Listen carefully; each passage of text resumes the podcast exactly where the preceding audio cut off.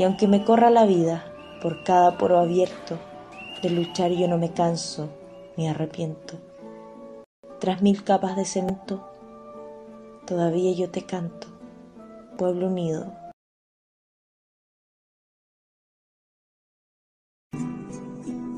Bienvenidas y bienvenidos. Aquí comienza Levantando la Voz. Vamos, vamos, vamos, vamos, vamos. Solo en el pueblo confiamos. Vamos, Radio Villa Francia. por lo nuestro. Vamos, ahora que el futuro ya está abierto. Construyendo pueblo organizado. Tomando el destino nuestro en nuestras propias manos. Nos metieron un acuerdo estos CTM. Un acuerdo truqueros en ese 15N. Se sentaron en la mesa con los asesinos. Y firmaron con la sangre de nuestros vecinos. La jugada está más que clara y está para dividirnos. Métenos la cuña, confundirnos. Desmovilizarnos y engrupirnos.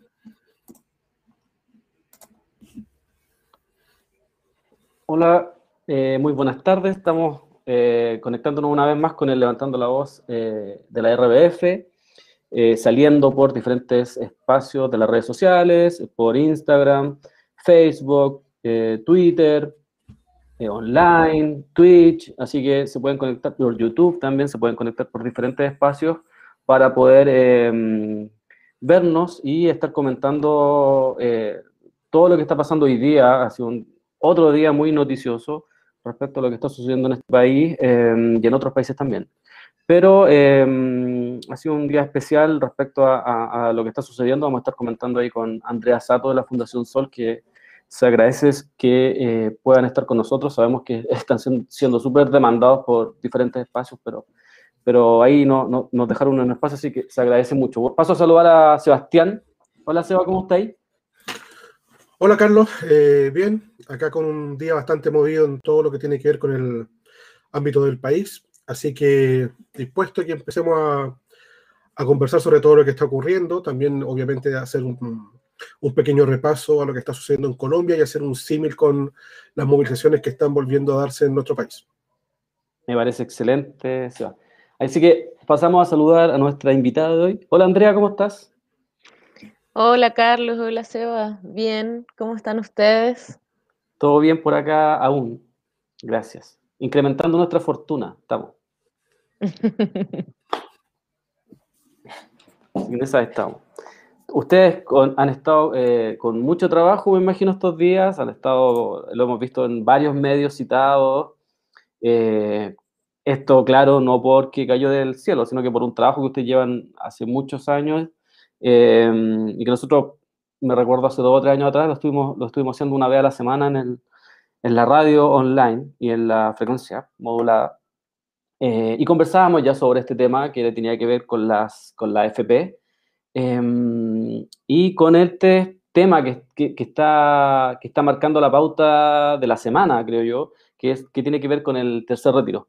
¿Cómo eh, lo han abordado ustedes? Sabemos que, eh, y nosotros lo hemos escuchado a Marcos Kremerman en algunos, algunos programas de, la televisión abierta, que si bien es cierto, esto no es la solución a, los problemas que está viviendo la gente, es como una última, por así decirlo, eh, eh, una forzada solución a lo que está sufriendo la gente. ¿Cómo lo abordan ustedes este tercer retiro?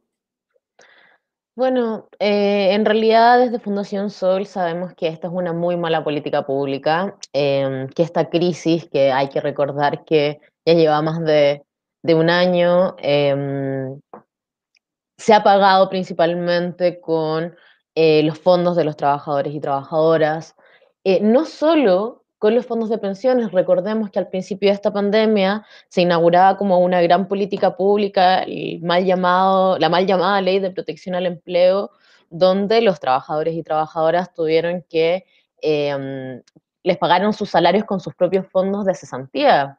La BIN hace un par de semanas atrás estaba proponiendo que se sacaran también los fondos de cesantía como otra solución para que los trabajadores y trabajadoras siguieran pagando la crisis. También poniendo en contexto, por ejemplo, de los siete pesos que se ha gastado en pandemia para que vaya en, en ayuda de las personas en, en, durante el periodo de eh, pandemia del COVID-19. De esos siete pesos, han aportado los hogares chilenos y uno los ha aportado el Estado en torno a los paquetes de medida que han hecho, IFE, bonos de clase media, todas estas políticas públicas hiper focalizadas que eh, finalmente le llegan a, una, a un porcentaje muy pequeño de la población. Em, en ese sentido, es súper importante también señalar que em, desde Fundación Sol consideramos que esta ha sido la última opción ante un gobierno incapaz, ante un gobierno que ha llegado tarde y mal a, mm, ayudar a, los hogares y a las personas que lo necesitan en un contexto donde no solo observamos altos niveles de desempleo, eh, vale recordar que eh, ya se han perdido más de dos millones de empleos según eh, si lo comparamos con el periodo, el trimestre, el mismo trimestre del año 2019, que sería como el último año normalizado. Em, y en ese sentido también es fundamental, y en esto desde Fundación Sol somos categóricos en señalar que no solo acá hay una discusión en torno al retiro o no de, de, las platas del sistema de pensiones, sino que aquí también hay una discusión profunda en torno a un cambio radical y profundo eh, y estructural de un modelo de eh, capitalización individual que finalmente tiene como objetivo mantener el negocio de la AFP a la transformación a un modelo de pensiones em, solidario tripartito que tenga en el corazón eh, la seguridad de los trabajadores y trabajadoras y poder transitar a convertir este mal sistema de pensiones en un modelo de seguridad social para los trabajadores y trabajadoras. En este caso, eh, Andrea, una cosa que no han dicho constantemente de parte del gobierno es que en la medida que se vayan haciendo más retiros, esto va a ir en directo beneficio de supuestamente los que son más ricos del país. Pero de acuerdo a los informes que ustedes mismos han dicho, este tercer retiro lo podrían realizar casi 7 millones de trabajadores. Por lo tanto, nuevamente nos encontramos con que el presidente está mintiendo lo que pasa, lo que pasa a ser ya eh, parte de su tradición como estadista. Em, junto con eso, ustedes han dicho que el tercer retiro no es una buena política, pero que el hecho de quitarle el seguro de cesantía a los trabajadores es mucho peor. Eh, para que le explique, para explique a la gente cuál es la diferencia sustancial que hay entre uno y otro, siento que ambas son malas políticas, porque una es peor que la otra. Sí, eh, bueno, respecto a, Sebastián Piñera y, su gobierno en, general, eh, parte del relato que tenía que ver con poder detener el retiro de fondos de pensiones, el tercer retiro de fondos de pensiones, estaba vinculado principalmente a que decían que solamente a las personas con mayores ingresos que tenían mayores fondos de pensiones eran quienes iban a poder retirar. Eso es falso. Todo el tiempo hablaban de 5 millones de personas que estaban sin fondos. Nunca fue, según las propias estadísticas de eh, la Superintendencia de Pensiones, nunca fueron 5 millones de personas quienes no tenían fondos, sino que eran alrededor de 3 millones de personas. Y cuando hacemos el foco en esos 3 millones de personas que no tenían fondos para el tercer retiro, primero, claramente no eran eh, las personas eh, no eran personas que habían cotizado durante tanto tiempo, por tanto, se enfocaba principalmente en la población que había cotizado menos de cinco años. Veíamos que eh, la mediana de las personas que no tenían, que no tenían fondos en sus cuentas individuales no superaba eh, los 33 años. Sumado a eso, eran personas que las personas ya mayores que no tenían fondos en, sus cuentas individuales eran personas, principalmente mujeres, o personas que habían trabajado de manera informal toda la vida. Entonces, al momento de jubilar, tampoco iban a acceder a grandes pensiones. Es fundamental establecer también que em, son 140 mil pesos la mediana de eh, las personas que hoy día están jubilándose durante que se jubilaron durante el 2020 eh, por retiro programado, que es la modalidad, o sea, modalidad de GES, que es la modalidad más común cuando uno eh, jubila, cuando tiene, empieza a cumplir la edad que corresponde a los hombres 65 años y a las mujeres 60 años. En ese sentido, no solo estamos hablando de que eh, el presidente se equivocó en un par de millones de personas que no iban a recibir fondos, sino que también no sinceran políticamente esta discusión, ¿no? Como de decir, bueno, eh, además de, que no admiten nunca que las pensiones son bajas y que el impacto de los retiros de pensión es como hacer una pensión miserable, aún más miserable aún, sino que además es bastante interesante porque eh, lo que ha hecho el gobierno y principalmente para el relato para frenar el tercer retiro tenía que ver con que esto finalmente aumentaba las desigualdades. Lo que eh, dentro de un sistema de capitalización individual, claramente las desigualdades se aumentan porque todos los que han sido las discriminaciones en el mundo del trabajo, en el momento de jubilar, incrementan muchísimo. Eso por una parte, ahí hay un... Hay una, hasta una mala fe de, mm. los representantes del gobierno de hablar de que solamente eh, las personas de mayores ingresos van a poder retirar eh, sus fondos de pensiones entendiendo también que eh, gran parte de, de, las personas asalariadas en Chile no tienen grandes sumas en sus cuentas individuales, pero que muchas han aportado durante muchos años, entonces que eh, no están teniendo, finalmente no se les acabaron los fondos. y claramente, y esto también tiene que ver con, con la estructura en la que eh, las estadísticas oficiales han segregado a la población. Hoy día vale la pena decir que, por ejemplo, en un hogar donde viven dos personas y estas dos personas tienen ingresos por sobre los 700 mil pesos líquidos, son parte del 10% más rico y comparten ese lugar con los dueños del país como Andrónico Luxic, como los Mate, como el Grupo Sayer. Entonces también ahí hay una... Eh, como una estadística y, una, unas categorías que están bastante desalineadas de la realidad eh, chilena.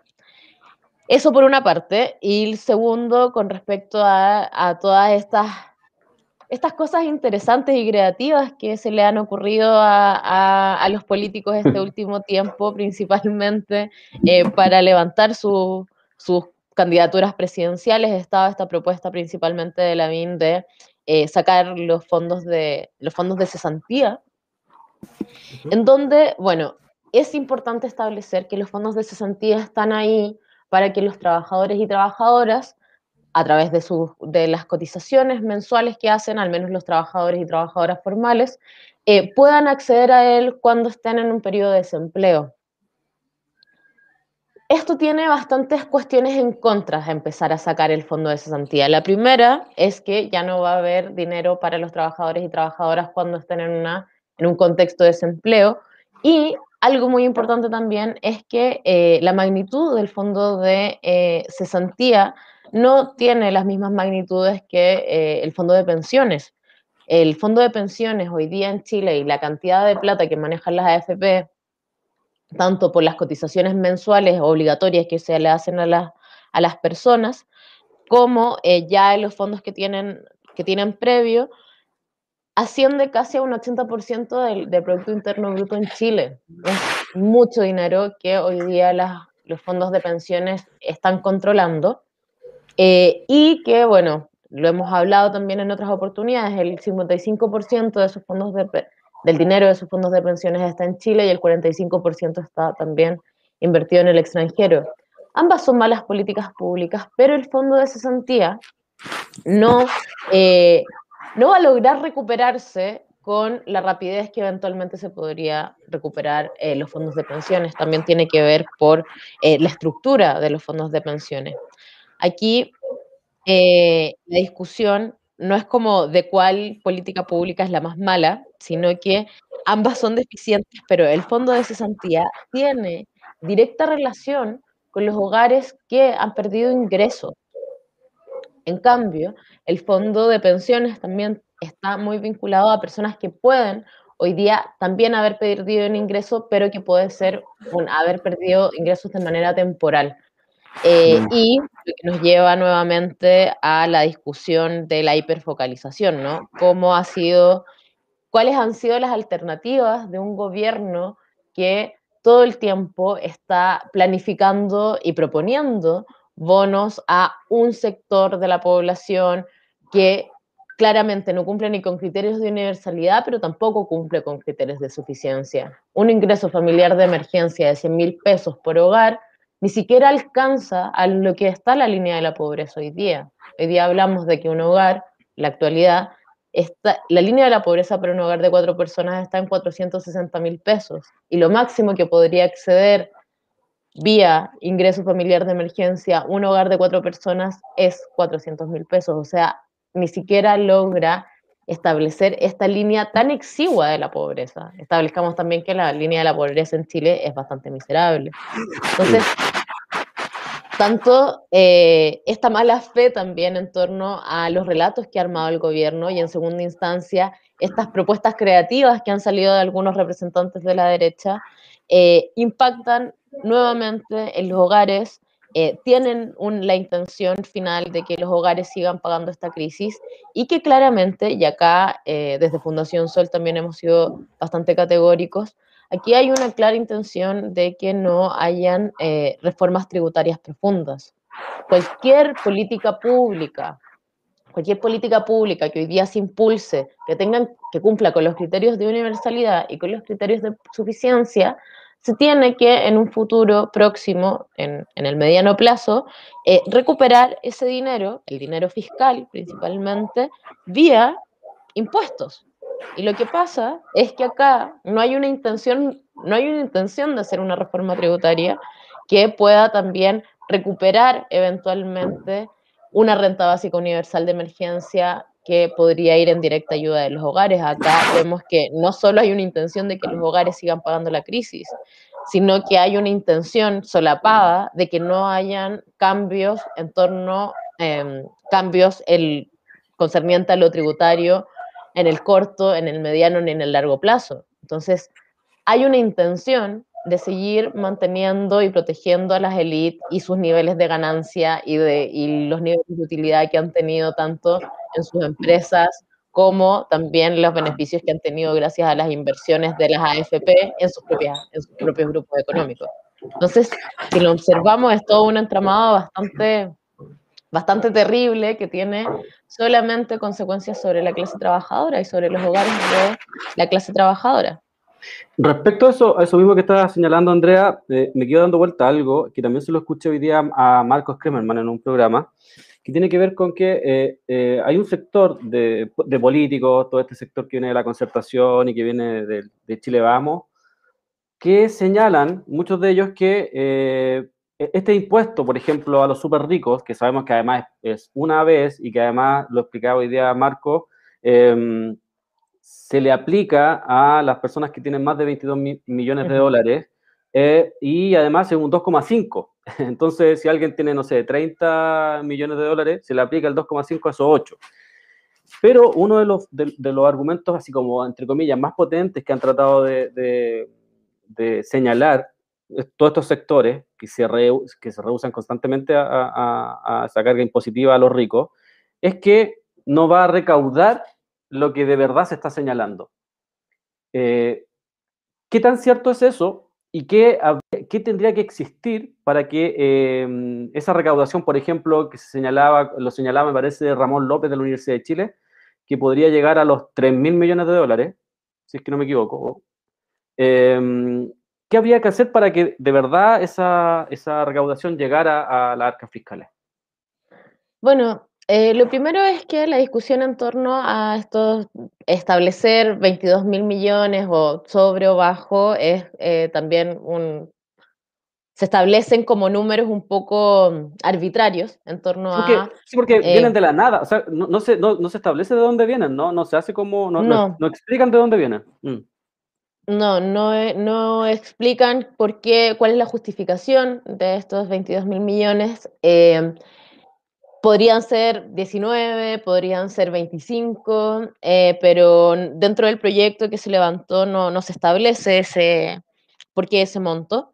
tenemos que, hay bastantes cosas de por qué eventualmente podría, no podría recaudar lo que se está esperando.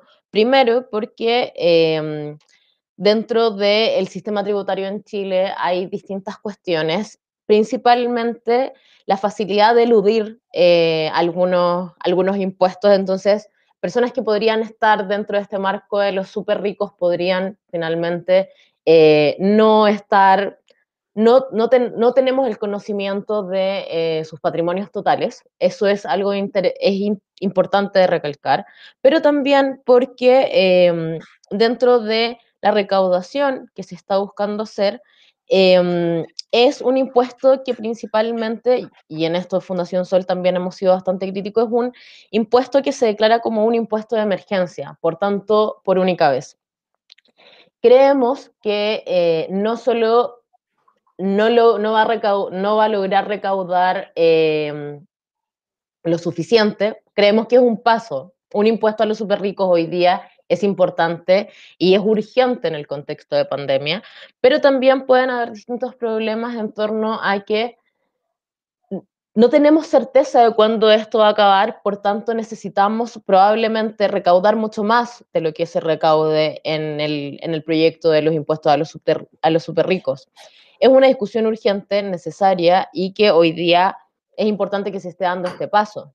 Pero desde Fundación Sol consideramos, y esto es, eh, es algo que creemos como fundamental para avanzar en justicia tributaria, es que eh, este impuesto de los super ricos no pueden ser solo por una vez, sino que se tiene que pensar una reforma tributaria estructural para todo el sistema y que se mantenga en el tiempo.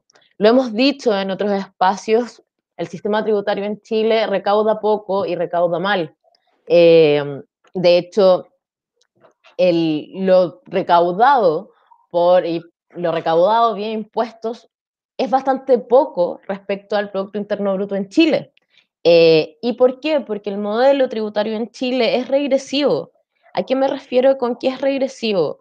Con que la gran cantidad de recaudación, la gran mayoría de recaudación de lo, del tributo es eh, viene desde el IVA. ¿Qué es el IVA? El IVA es algo que está incorporado en la mayoría de los bienes y servicios que las personas están eh, consumiendo.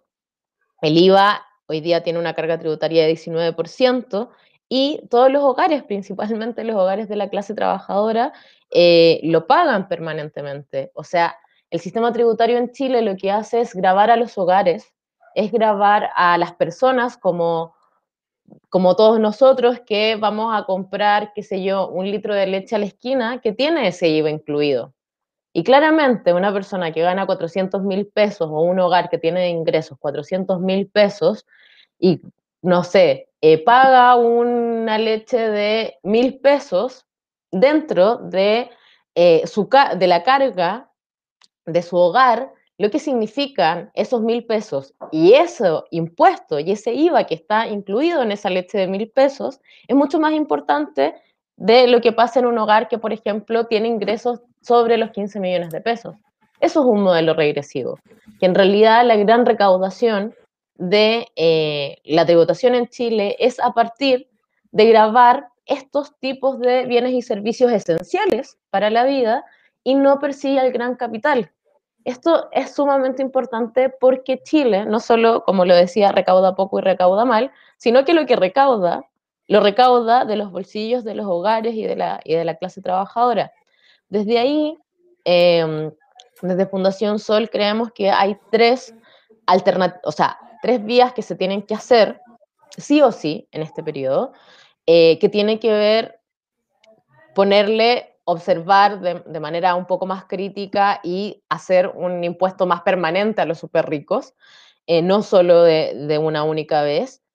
Eh, un proceso de reforma tributaria importante que pueda primero eh, dejar de grabar a los hogares y empezar a grabar al gran capital y especialmente grabar el patrimonio de quienes acumulan gran capital eh, y otra cuestión, que es algo que se ha hablado durante el, periodo de pandemia, pero que no se ha puesto tanto énfasis, es eh, el royalty minero. Hoy día hablar de un royalty minero real, por ejemplo, eh, es fundamental para también que la plata que tiene que ver con la explotación de bienes comunes naturales en, este país avance en que se puedan pagar bien. O sea, estamos hablando no solo que la gran, la gran mayoría de la minería en Chile es extranjera, sino que además la matriz productiva en Chile, que se basa principalmente en la exportación de, de mm, materias primas, tampoco recauda lo suficiente para el nivel de explotación que se está teniendo. Entonces, desde Fundación Sol creemos que hay que no solo una reforma tributaria profunda y permanente, eh, acelerar y también eh, profundizar el, lo que es el, el, impuesto a los super ricos, sino que además eh, poder proponer un royalty, especialmente en un contexto donde el cobre está con niveles de ganancias históricos en este último periodo.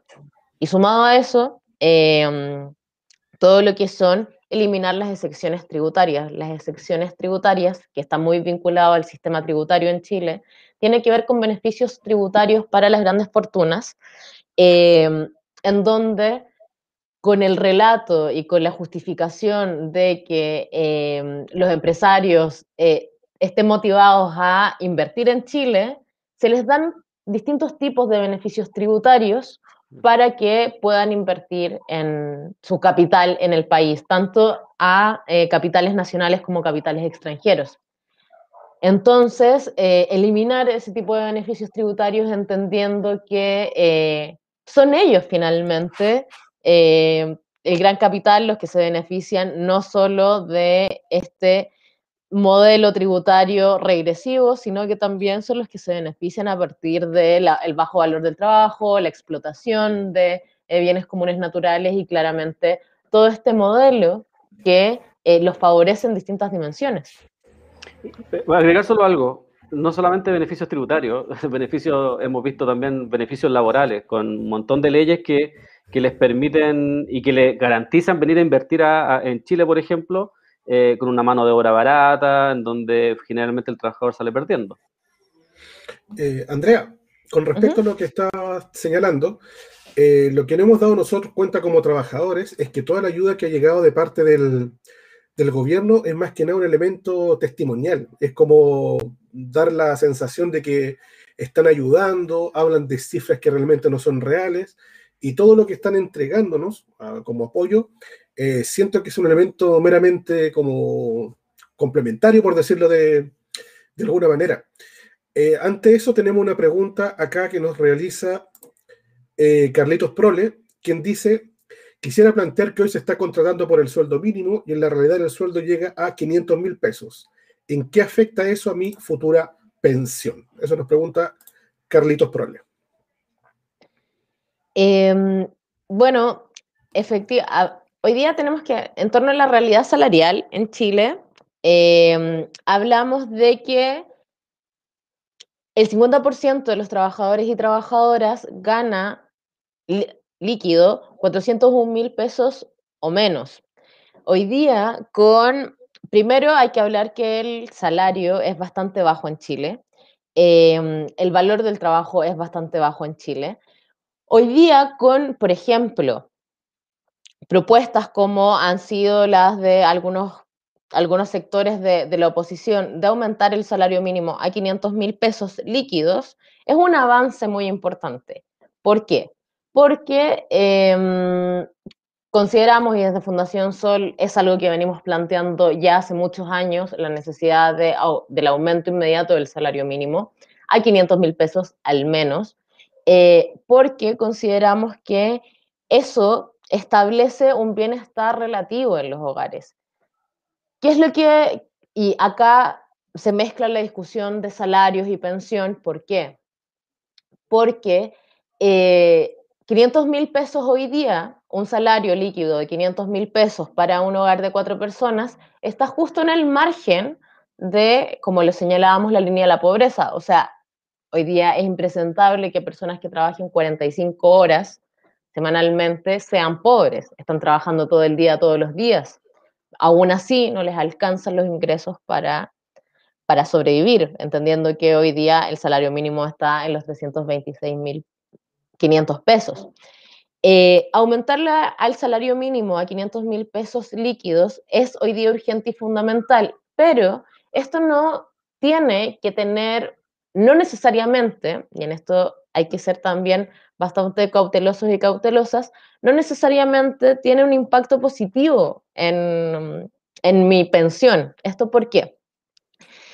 Claramente si aumenta el salario mínimo en un modelo que, está, que se quede estático como lo conocemos de cuenta individual, se aumenta el salario mínimo, claramente la cotización para los fondos de pensiones aumenta porque se recauda más, porque el 10%, no es lo mismo el 10% de 326 mil pesos a eh, un, el 10% de 500 lucas. Eh, pero lo que pasa es que las utilidades de las AFP y principalmente la rentabilidad de los fondos de pensiones, eso es muy importante, la rentabilidad de los fondos de pensiones, están vinculados principalmente al mercado de capitales que hoy día están tanto en Chile como en el extranjero. Recuerdo que, les recuerdo que el 55% de las inversiones de las AFP están en Chile, pero el otro 45% está en el extranjero. Entonces, podemos aumentar el salario mínimo a 500 mil pesos, pero lo que ha pasado principalmente con eh, la rentabilidad de las AFP es que han decrecido y disminuido de manera importante las últimas décadas. Esto es muy importante, por ejemplo, en la década de los 80 la rentabilidad de las AFP alcanzaba casi un 15%. Hoy día, la última década, o sea, entendiendo eh, las últimas la última década comparable, 2010 al 2020, eh, la mediana de la rentabilidad no alcanzó a ser un 4%. Hoy día estamos también como un 3,7% de rentabilidad. Entonces, ¿qué pasa? Podemos aumentar el salario mínimo, que es muy necesario hoy día para la clase trabajadora, pero como las rentabilidades van a la baja, el aumento de cotización, que es la misma discusión respecto a la cantidad de puntos de cotización que debería aumentar para mejorar las pensiones, como la rentabilidad va a la baja, esto finalmente se netea. Y lo que vamos a ver es que después de 20 años cotizando en este sistema de capitalización individual, las pensiones van a ser muy similares a las que se pagan hoy día, principalmente porque la rentabilidad va bajando a pesar de que los aportes de los salarios y de las cotizaciones y de los puntos de cotización vayan subiendo. Entonces, acá hay dos discusiones diferenciadas, que es la del salario mínimo, que sí o sí necesitamos aumentar para que eh, un trabajador o una trabajadora pueda sacar a su hogar de la pobreza, pero esto no tiene por qué tener impactos positivos en la pensión futura principalmente por este tema de la rentabilidad. Acá, y, lo, en eso también somos enfáticos en Fundación Sol, aquí lo único que va a mejorar las pensiones, sí o sí, es un cambio radical al sistema de pensiones que pase de un sistema de capitalización individual, como el que tenemos, de incertidumbre además, porque lo único que tenemos certeza es que nos sacan plata de cotizaciones de nuestros salarios, pero no tenemos idea con cuánto vamos a jubilar al momento de jubilar. Eh, y pasar a un modelo de reparto tripartito donde los empleadores aporten, donde el Estado aporte de manera importante y donde los trabajadores aporten.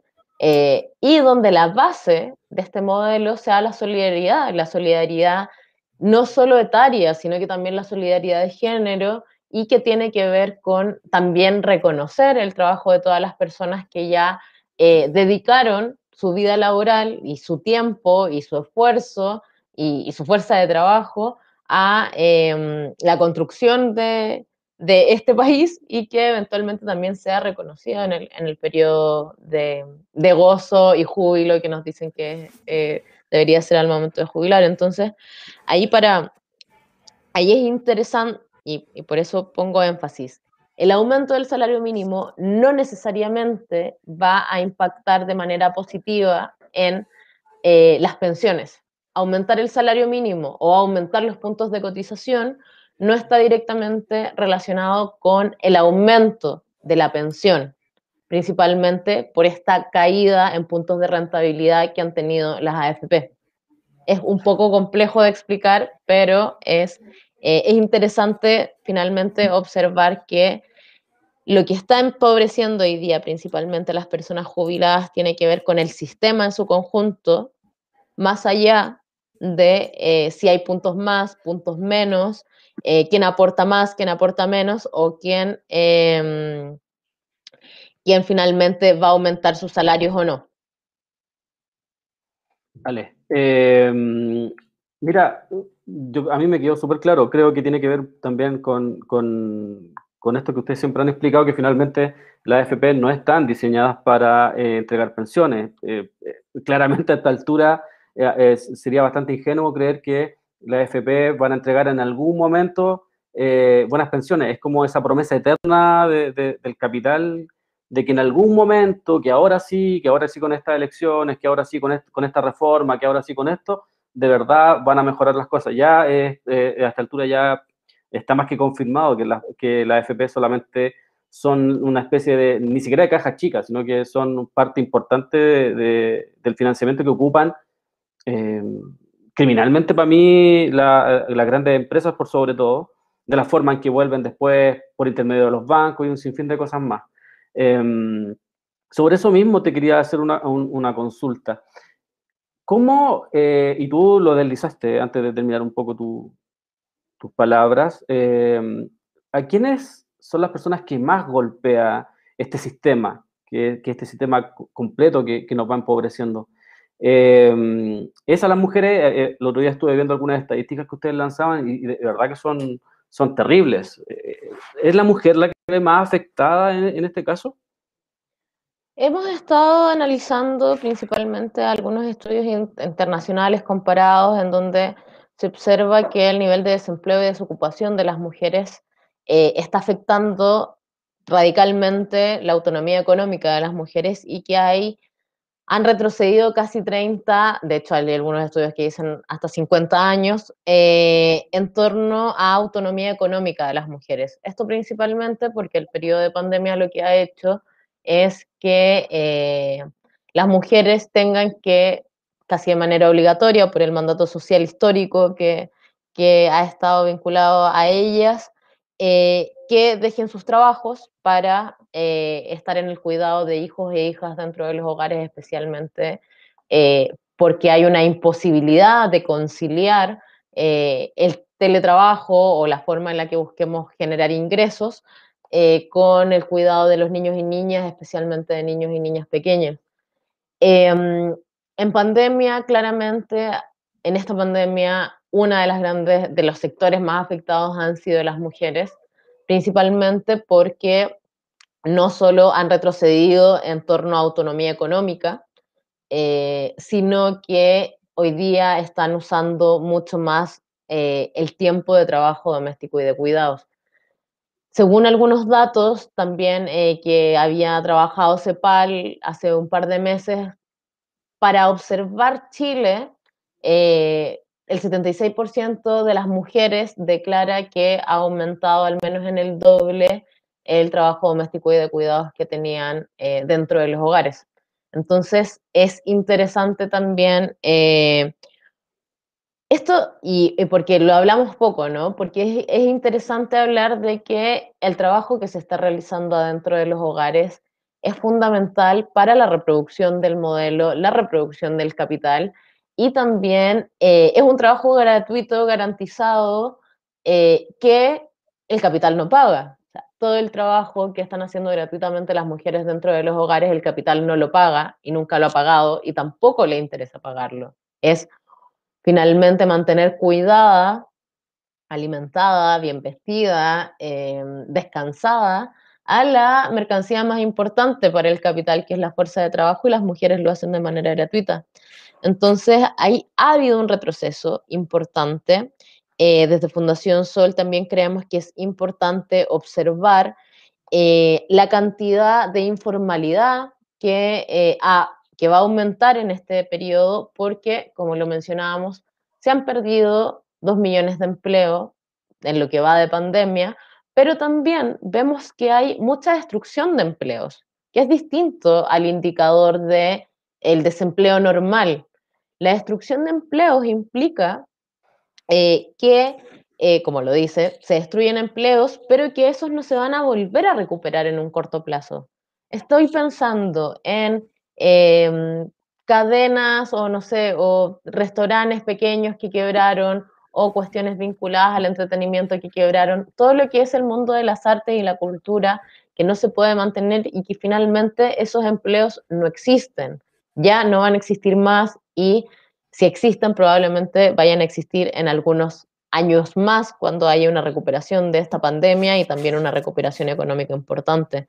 Entonces, es tan, eh, esta crisis, esta crisis sanitaria, social, económica política, tiene tantas dimensiones que es difícil ver quiénes van a ser eh, las personas más afectadas. También hay un, una reflexión muy importante que hacer respecto a los niños y niñas en pandemia, que están hoy día, especialmente en las poblaciones y, en lugares donde no hay acceso a Internet eh, o no hay acceso a conectividad, o la conectividad está, o los instrumentos tecnológicos son mucho más escasos que en, los estratos más altos, tampoco podemos observar cómo ha impactado que eh, niños y niñas se hayan desescolarizado casi un año completo o más de un año.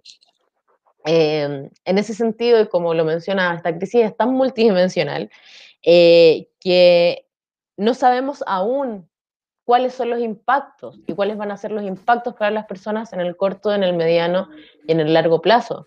En el corto plazo todos sabemos que estamos cansados, agobiados, frustrados, eh, pero el mediano y el largo plazo es importante para ver qué va, cuáles van a ser las consecuencias.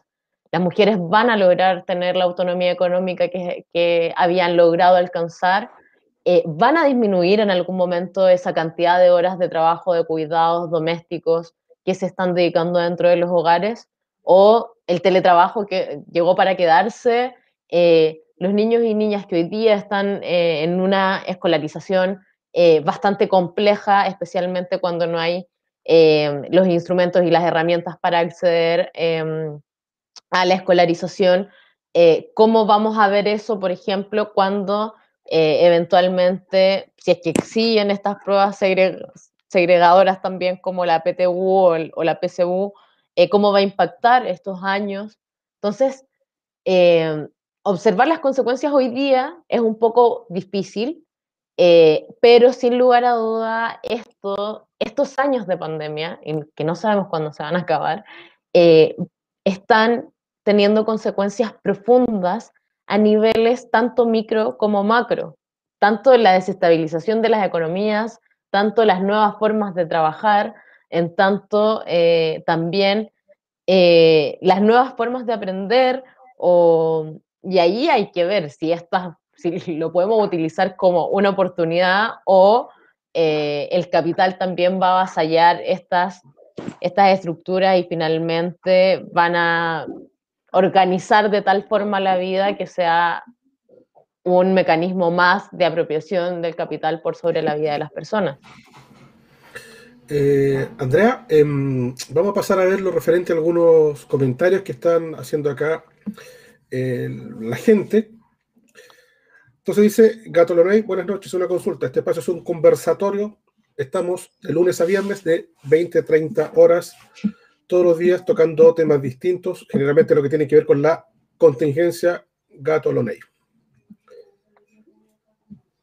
También nos dice Lillos, ¿qué pasaría si todos estuviéramos como los europeos en salario? ¿Nos transformaríamos en superconsumidores y qué pasaría con las energías limitadas de la Tierra? Algo esbozó Andrea con respecto a eso. ¿No, debe, ¿No será que deberíamos avanzar hacia un trabajo sin salario y transformarnos en una sociedad más solidaria y colectiva? y termina diciendo líos y nunca basarnos en un salario. Mientras existe capitalismo, dificilísimo. Ahí lo reafirma, el salario es la base del capitalismo. Andrea, eh, con respecto a lo que estaba señalando, de que de lo que tiene que ver con el desarrollo del gobierno, cómo ha manejado la pandemia y los intereses que hay creados, hay un dato que me llama, que siempre me ha llamado la atención y que lo hablamos mucho acá en la radio, que tiene que ver con el, con el poder transversal que tienen ellos, los empresarios, en cada una de las instancias que tienen que ver con el gobierno, con el Estado, con el manejo de los negocios y la influencia que tienen ellos eh, fuera del país.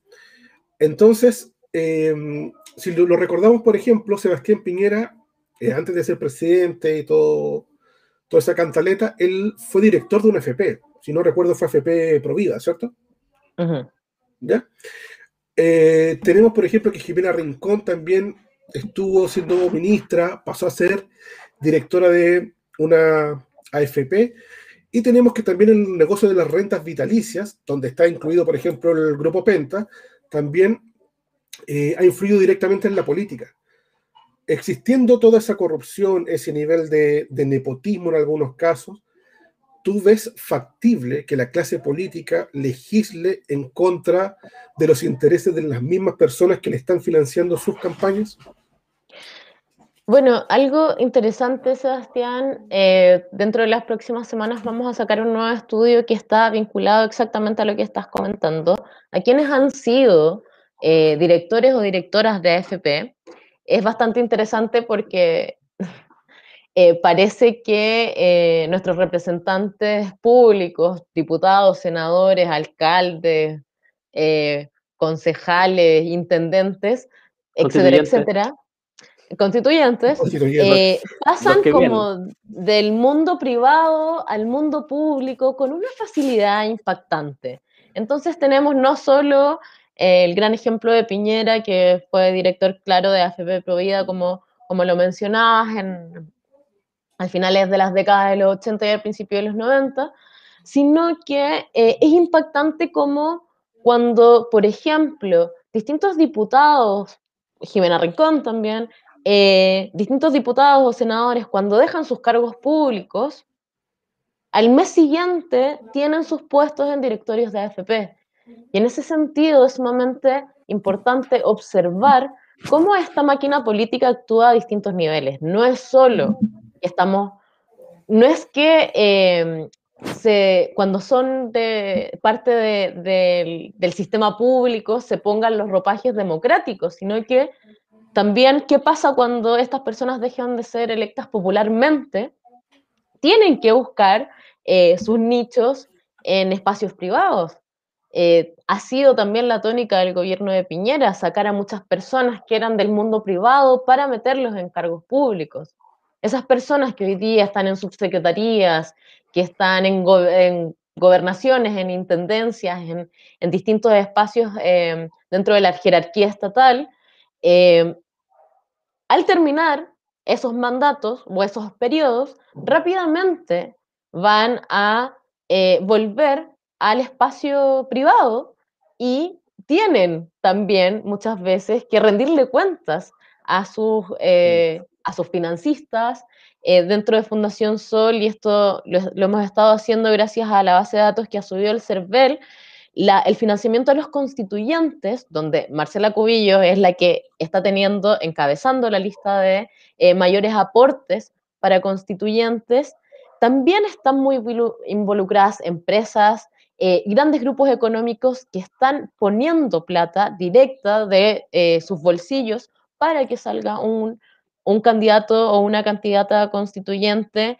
em, y lo observamos desde eh, las llamadas izquierdas, izquierdas progresistas, hasta la derecha más, más dura, en donde los grandes grupos económicos están poniendo plata para eh, que salga un, constituyente. Los grupos económicos están poniendo plata.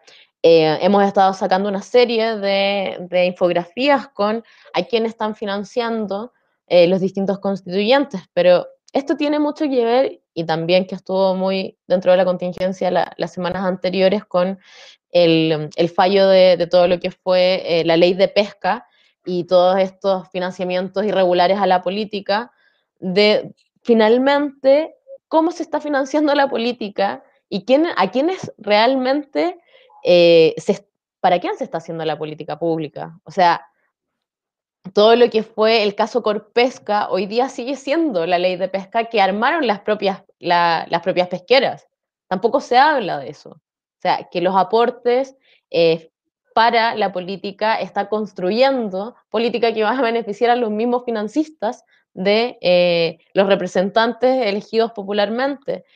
Y creemos que ahí también hay eh, una cuestión muy, muy profunda en torno a em, que las candidaturas que hoy día se levantan, tanto em, de concejales, constituyentes, em, gobernadores, alcaldes, están todas, y especialmente en la centro derecha y en la derecha, están todas muy permeadas por los grandes grupos económicos que les interesa poner plata para que sus propias leyes pasen rápidamente. Si aquí es impresentable, hablábamos, por ejemplo, de eh, lo que pasa con, las pesqueras em, y dentro de los aportes reservados de las pesqueras, en el periodo de eh, la discusión de la ley de pesca, se le eh, aportó 82 millones de pesos a Piñera, mientras era, mientras era parte de la Cámara, a Patricio Melero, a Jacqueline Van Rieselberger, que eran las, las personas que también eran las encargadas de levantar y empujar la propia ley de pesca. Entonces acá em, es impresentable también eh, pensar que, eh, primero, pensar que las personas no van a estar haciendo este trabajo de fiscalización de dónde están llegando las platas, sino también eh, es impresentable que estos mismos candidatos, como decía, constituyente, gobernador o cualquier cargo público que sea, estén golpeando la puerta de los grandes grupos económicos, que saben que también se las van a cobrar. Y en ese sentido, como lo mencionaba, ya en un par de semanas también ustedes van a tener la primicia de este estudio acerca de los directorios de AFP, de cómo se mueven entre el mundo privado, entre el mundo público, cómo eh, un senador deja su cargo eh, de representante de, la Cámara y al mes siguiente está ahí metido en un directorio de, una AFP importante, eh, siendo que tendría que haber, que, siendo que son los encargados también, o en un momento fueron los encargados de votar, por ejemplo, reformas de pensiones. ¿Cuál es el interés ahí de que haya un cambio radical en el sistema de pensiones si son las mismas FP las que te están contratando después cuando te quedáis sin pega en, el, en, el, en la cámara, finalmente, cuando se te, acaba, se te acaba el periodo. Sí, de hecho, por ejemplo, estaba recordando que si bien no fue director, pero sí realizó eh, publicidad para AFP, fue Alejandro Guillé. ¿Recuerdan que él era rostro de la AFP? Sí, sí, así. Entonces, eh, quizás no tiene solamente que ver con eh, que te pasen dinero para ciertas campañas, sino también hay que recordar de dónde vienen ellos, que es, un, trabajo que hemos hecho nosotros acá constantemente. Carlos. Sí, está interesante esta parte porque de hecho la conversábamos el otro día respecto a, la ley de pesca y muchas otras leyes, y no solamente la ley de pesca, la ley de ISAPRE, me recuerdo con el presidente de la UDI que se perdió, eh, Silva era el, apellido. Ernesto Silva. Ernesto Silva, que de hecho se perdió, que se descubrió que la ISAPRE eh, le escribían mails y él pescaba esos mismos mails y los presentaba en el, Congreso, o sea, así, y la ley de pesca, otra más que eh, se descubre que los correos que enviaba eh, Corpesca, por ejemplo, Jacqueline Barriselberger ni siquiera les cambiaba una coma, sino que los leía tal cual en, el Congreso. porque, porque además, cuando te están poniendo plata, en este caso los grandes empresarios se daban cuenta que podían mandar correos con, para que argumentaran estas personas en el Congreso para que esas leyes terminaran favoreciendo eh, a todos estos grandes empresarios. Y sabemos que ha sido así, o sea, en la ISAPRE, en el lobby que se ha hecho con el royalty y un sinfín de cosas más. Entonces, cuando ustedes hicieron ese trabajo, para nosotros fue súper interesante porque vimos varios nombres ahí que se decían independientes o nombres que se decían de izquierda o nombres que, eh, me acuerdo, Pedro Cayuqueo, por ejemplo, que fue uno de los que más eh, lloró en, en, Twitter, y que nos dio mucha risa porque su defensa fue bien patética, porque cuando alguien te está poniendo plata, en este caso los... los ¿Te acordáis tú del apellido bien, Seba? De los... Eh, Yaciletti. Yaciletti. Sí, gana. Esos personajes, nosotros hicimos un par de reportajes años atrás, esos personajes metidos, estaban metidos en todos eh, los casos de corrupción que habían en el país, estaban metidos ellos, Soki y en un montón de casos más. Entonces, cuando te están poniendo plata, obviamente, como dice la, Andrea, te la van a cobrar y te la están poniendo por algo, te están poniendo para que finalmente tú termines aprobando sus intereses. Eh, entonces, eso no, no es casual. Em, tú también lo mencionabas un poquito atrás, Andrea. Para nosotros siempre es tiempo de acabar con la FP, ¿cierto? Pero es un buen tiempo hoy para acabar ya de una vez por todas con la FP y dejar esos, esos eufemismos de que ahora sí, ahora sí que si inyectamos más plata, ahora sí que si se aumentan los años de jubilación, porque ya nos dimos cuenta que todo eso es falso y que, que son, que son mentiras eh, propias de, de, este Estado, más que, y yo ah, me abro más que al gobierno, sino que de este Estado que defiende la ISAPRE, es un, es un buen momento para acabar de una vez por todas con, esta, con este sistema de pensiones. Bueno, siempre es un buen momento para acabar con las FP, como lo mencionabas, pero creemos desde Fundación Sol que este, o sea, desde que empiezan los, los primeros retiros, Em, empieza a abrirse también una coyuntura bastante interesante para repensar el sistema de capitalización individual.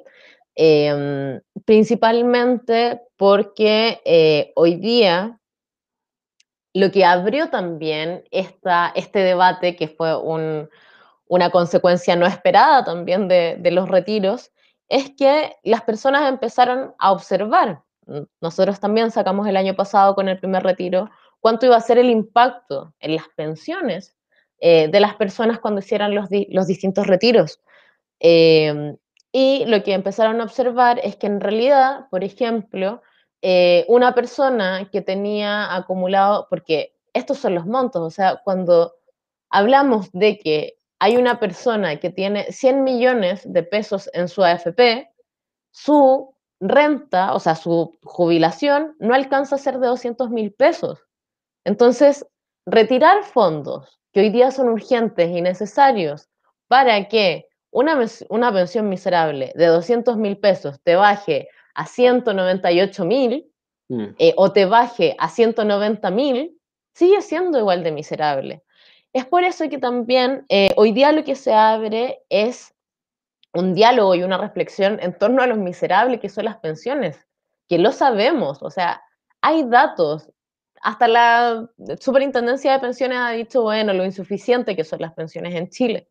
Entonces, eh, se abre este diálogo para decir, en realidad, a nadie le importa, y esto es impactante, a nadie le está importando sacar todos sus fondos de pensiones, y de hecho hay muchas personas que están queriendo sacar absolutamente todo el total de sus fondos de pensiones, porque en realidad el sistema chileno es tan mediocre y eh, no tiene un eje en la seguridad social que en realidad te conviene mucho más sacar toda esa plata, por último, invertirla en alguna cosa y eh, un poco asegurártelas tú mismo que pensar en mantener un sistema de seguridad social. Y eso es bastante interesante porque muchas de las personas que saben que sus pensiones van a ser miserables a pesar de haber trabajado 40, 40 em, años, eh, prefieren sacar sus fondos de pensiones, pero también ahí la, la clave es hablar de lo miserable que eran antes las pensiones, antes de los fondos de antes de los retiros. Siempre fueron miserables y ahora son un poquito más miserables que antes, pero siguen siendo pensiones de hambre. Eh, y creemos que es un momento estratégico para hablar de un nuevo sistema de pensiones, especialmente, y esto es es sumamente importante porque no tenemos idea, además de la incertidumbre de cuánto va a durar esta pandemia, eh, no tenemos idea cuáles van a ser los efectos a largo plazo en las economías globales. Y en ese sentido es sumamente y es urgente que eh, los fondos de pensiones dejen de estar, por ejemplo, invertidos en instrumentos financieros en, repartidos por todo el mundo, sino que es importante que hoy día las pensiones, los fondos de pensiones estén enfocados en pagar pensiones suficientes para los trabajadores y trabajadoras a partir de un modelo solidario y a partir de un modelo que eh, mantenga una estabilidad en el tiempo, pero que por sobre todo sea suficiente para que las personas puedan eh, vivir una vejez digna y puedan realmente tener el júbilo que se merecen en el momento de jubilarse. Seba. Andrea, eh, con respecto a ese tema de la, de la incertidumbre, de lo que va a pasar, lo tenemos ninguna claridad con respecto a ello. Eh, se está viendo la, eh, algunos ya están planteando la factibilidad de un cuarto retiro, como la, la candidata esa que no voy a nombrar, y también hacer un quinto o sexto retiro, dado que el gobierno no ha tenido la, la suficiente lucidez para ir con apoyo a todas las personas. Eh, esto llegó a tanto, por ejemplo, que hoy día un senador planteó la posibilidad de que la gente retirara todo su dinero. ¿Esa medida te parece un poco populista o tiene algún asidero para sacar a flote a las familias y a, la, y la economía de cada uno de nosotros? No, nada. O sea, todo es, es impresionante la cantidad de, bueno, es impresionante la cantidad de candidatos presidenciales que, que tenemos peleando en, por un, por el puesto de, de máximo representante de la República en Chile. Pero em, finalmente este sistema, y esto es importante, este sistema, el sistema de FP está tan quebrado socialmente que eh, que distintos representantes, eh, gubernament tanto gubernamentales como dentro de la Cámara, que digan esto, como de saquemos el total de los fondos de AFP, parece plausible. Eh, es impactante desde Fundación Sol, como lo mencionamos y lo mencionamos al principio, creemos que es una mala política pública. Sacar el total de los fondos de pensiones es una peor política pública porque también es necesario que eh, no se destruyan completamente los sistemas de pensiones. Hoy día, para pensar en un modelo de reparto y tripartito, necesitamos también partir de una base que eh, son los fondos de pensiones que hoy día tienen las AFP. Eso es importante, como también eh, mantener al menos una base para cambiar este sistema y que empiece eh, a regir otro modelo de, de, seguridad social en Chile. Pero eh, algo que es interesante y que, y que desde Fundación Sol lo, estamos proponiendo también desde los inicios de esta pandemia, es hablar de una renta básica universal de emergencia. Desde Fundación Sol consideramos que eh, hay que pensar que según la encuesta de presupuestos familiares del año 2019, los hogares, en promedio, el, lo mediano de los hogares, eh, utilizaban mensualmente 900 mil pesos para mantener un hogar de cuatro personas.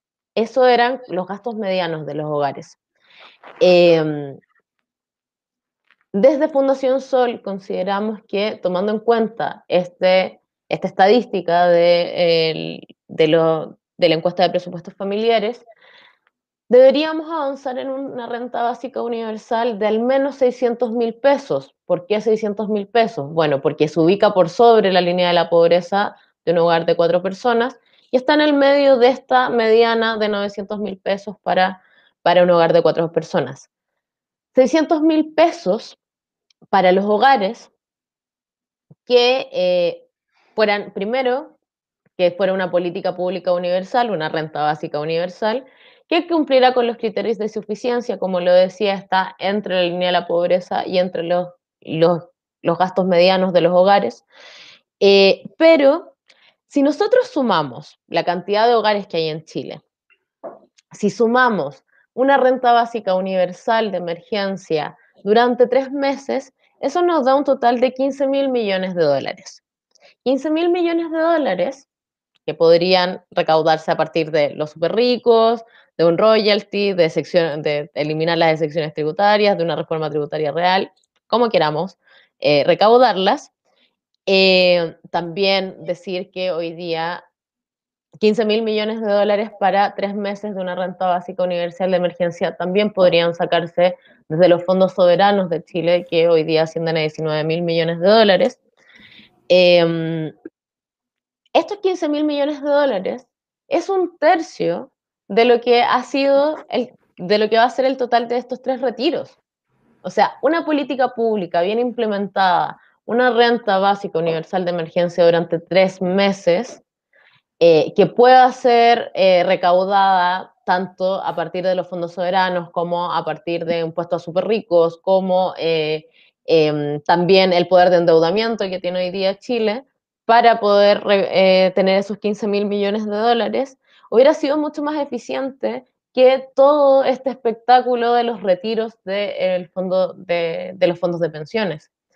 Eh, como lo mencionaba, 15 mil millones de dólares eh, es lo que estable es el valor de una renta básica universal de emergencia para los hogares en Chile de 600 mil pesos y que cumpliría con el objetivo que han sido estos los retiros de, de los fondos de pensiones, asegurar que las personas puedan estar en sus casas cuidándose con ingresos suficientes para no tener que salir a exponerse a trabajar.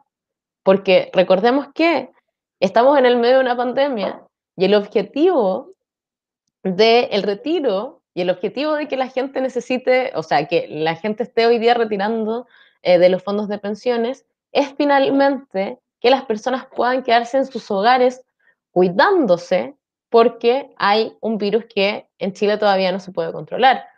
Eh, y si, por ejemplo, tenemos una movilidad reducida durante tres meses, según datos internacionales, eh, la positividad del COVID-19 bajaría de manera importante. Entonces, la pregunta es, ¿por qué tras más de un año de pandemia el gobierno no ha sido capaz de establecer una renta básica universal de emergencia que tiene un costo que el Estado hoy día lo puede asumir y ha decidido que los trabajadores eh, saquen plata de sus fondos de cesantía, ha decidido que los trabajadores y trabajadoras saquen plata de sus fondos de pensiones.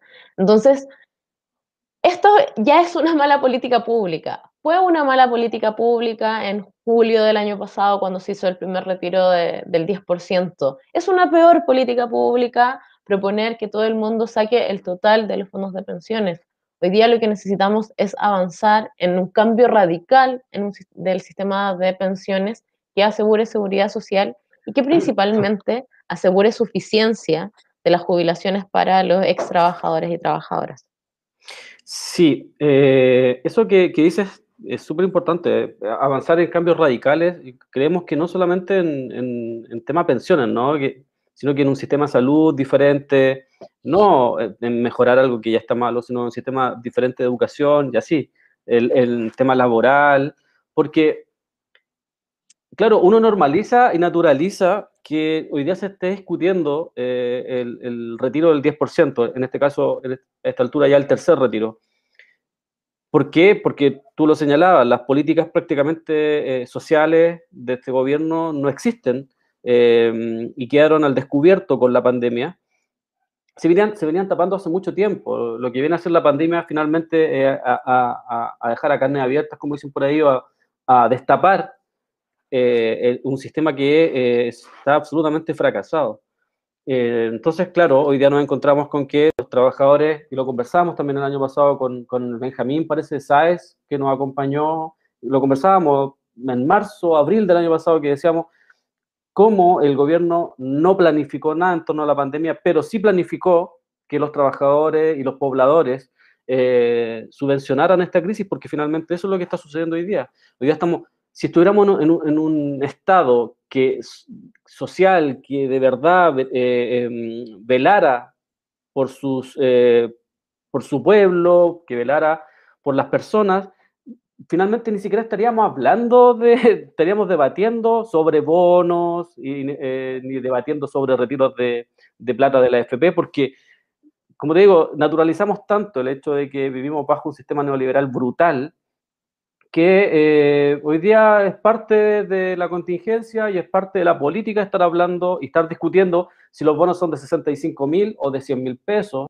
o si retiramos o no retiramos plata de nuestros ahorros o de nuestros seguros de cesantía. Y finalmente eh, la gente no, no va al fondo, todos no vamos al fondo que finalmente deberíamos vivir en un estado en el cual se activen eh, políticas de emergencia, políticas sociales, los cuales nos protejan de verdad, porque en este caso, una vez más, estamos, estamos quedando muy vulnerables respecto a, a lo que va a suceder de aquí en adelante. Ustedes dos, Seba y tú lo han dicho, es súper eh, estresante no saber qué va a pasar en una semana más, qué va a pasar en un mes más. Dicen que esta pandemia finalmente se va a prolongar mucho tiempo. Eh, estamos con índices muy altos de contagio aún, eh, con muy poco efecto, porque tú también lo señalabas, prácticamente las medidas han sido, a mí, mi impresión es que las medidas simplemente han sido para que la producción siga funcionando, sin ningún problema, mientras, y, son los trabajadores los que se suben al transporte, son los trabajadores los que se contagian en los mismos trabajos, porque falta, basta con que llegue una persona contagiada para que se transforme todo esto en, una cuestión brutal. Son los hospitales, los lugares más pobres los que están colapsados. Entonces, uno como que no es que sea pesimista, pero trata como de, llevar esto a, piso y decir, no, pues no deberíamos estar descubriendo este tipo de situaciones, porque, o sea, de hecho en otros países tan capitalistas como este, o un poquito menos, es como que ya la pandemia se activó, me acuerdo que prácticamente Trump andaba ah, Trump, estaba hablando andaba, iba tirando billetes de arriba de helicóptero, para la gente, para que se, ¿cachai? Era una cuestión así, esa era como mi imagen, porque yo veía los bonos que entregaban, a, los bonos que estaba entregando eh, Merkel, eh, y un sinfín de cosas más, y yo, decía, claro, acá siempre el pretexto es que Chile no, no tiene ese nivel de, de, productividad, pues, pero resulta que después te enteráis que los ricos de este país eh, las fortunas más grandes de este país incrementan su fortuna en un 70%. Hay una mentira también detrás de esto, ¿no, eh, Andrea? Respecto a que no se puede entregar bono alto, ni se pueden subir los sueldos y un sinfín de cosas, versus que las fortunas así se incrementan casi el doble en plena pandemia. Sí, eh, lo que mencionábamos, o sea, como lo mencionábamos, hay 19 mil millones en fondos soberanos, que los fondos soberanos están eh, pensados para, para momentos de crisis. Yo no sé qué más crítico quiere el gobierno que sea esto. Esta es la crisis más grande durante los últimos al menos 100 años y no han sido capaces de sacar esos fondos soberanos para hacer transferencias directas a hogares. Es, increíble. ¿Es ideológico? Ideológico no Totalmente ideológico. Eh, nos hablan, eh, recordar que el, candidato, el actual candidato presidencial Briones celebró un IFE de, 60 lucas, como también llamarnos a no olvidar, em, apoyado también por, por, otras personas bastante polémicas de, de este país. Em, aquí y, lo mencionas, Carlos, esto es totalmente ideológico porque están esos 19 mil millones en fondos soberanos. Está la propuesta, y no hablemos de que es el marxismo internacional, que los sobreideologizados de izquierda, no es que están hablando de impuestos a los super ricos, es el Fondo Monetario Internacional, son los bancos centrales de cada país, es el Banco Mundial el que está diciendo, bueno, es importante que en este periodo de pandemia los que tienen más puedan, eh, vía impuesto, colaborar con el desastre económico que hay eh, principalmente en los hogares. Eh, y como lo mencionábamos, también Chile hoy día tiene una capacidad de endeudamiento que está muy por sobre de los otros países que están en su misma en situaciones similares en torno a la economía mundial. Vemos, siempre ponemos el ejemplo de Croacia y de Uruguay porque son países que tienen eh, Producto Interno Bruto muy similar al chileno. Hoy día, Croacia está eh, casi al doble de lo que está endeudado Chile y eh, Uruguay está casi endeudado en el triple. Entonces todavía tenemos un gran margen para el endeudamiento. Y Briones, esta persona que celebró las 60 lucas del ingreso familiar de emergencia, nos ha hablado de que eh, nos habló mientras era ministro de que había que ser responsable con las finanzas, que Chile no se podía endeudar, pero en comparación a eso estamos viendo que hoy día 12 millones de chilenos están endeudados, están endeudados y endeudadas, y que estas cifras claramente han incrementado y van a seguir incrementando en un contexto donde es el crédito y la deuda lo que las personas han utilizado para subsistir en este periodo de pandemia. Entonces decimos como, bueno, seamos responsables con las finanzas de los países, pero no seamos responsables con las finanzas de los hogares y promovamos que los hogares sigan endeudándose, eh, se mantengan en condiciones precarias y mientras el Estado no suelta plata para eh, bonos, rentas universales y acusa a quien dice de lo necesario de las transformaciones o sea, lo necesario que son las transferencias directas de los hogares de sobreideologizados. Y como lo decía, no, es Fundación Sol solamente quien está diciendo que es necesario eh, impuestos a los super ricos, que es necesario la renta básica universal, eh, sino que ya lo están diciendo países que no están tan a la izquierda del mapa político, instituciones que no están tan a la izquierda del mapa político, Entonces es impactante, es impactante que eh, aquí en este país sean hasta más papistas que el Papa, si estamos hablando del Fondo Monetario Internacional, no estamos hablando de, em, no sé, el Partido Comunista de Rusia.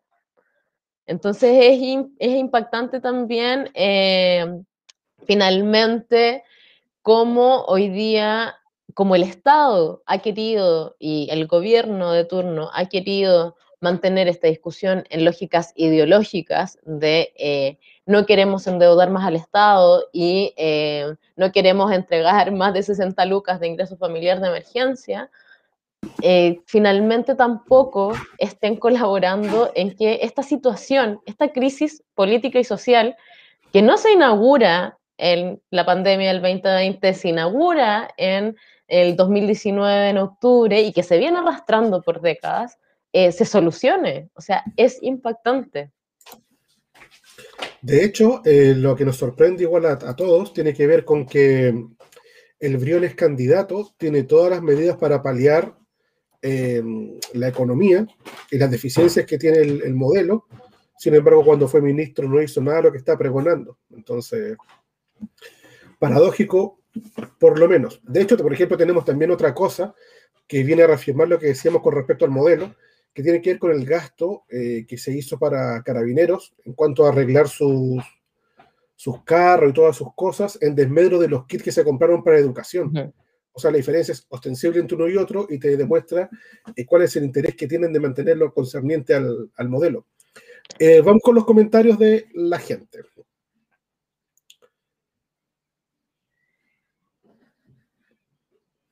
Nos dice Epiphany como recuerdo la Pepa Hoffman con su discurso de que la gente no debe depender del Estado. Qué mujer más ridícula. Y ellos, qué rabia. Me acordé de Tere Marinovich con su hija becada en la universidad. Dice Parrumba, excelente propuesta. También lo ha detallado Marco Kremerman en Mentiras Verdaderas.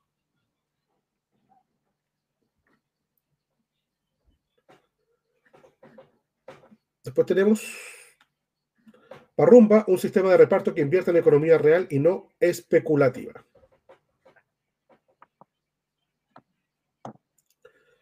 Y Riquelme v 641, la vota por años ha estado encima del pobre. O sea, si antes, la tenía, antes de la pandemia ya la teníamos, la pandemia vino a reafirmar todo lo concerniente a eso. Carlos.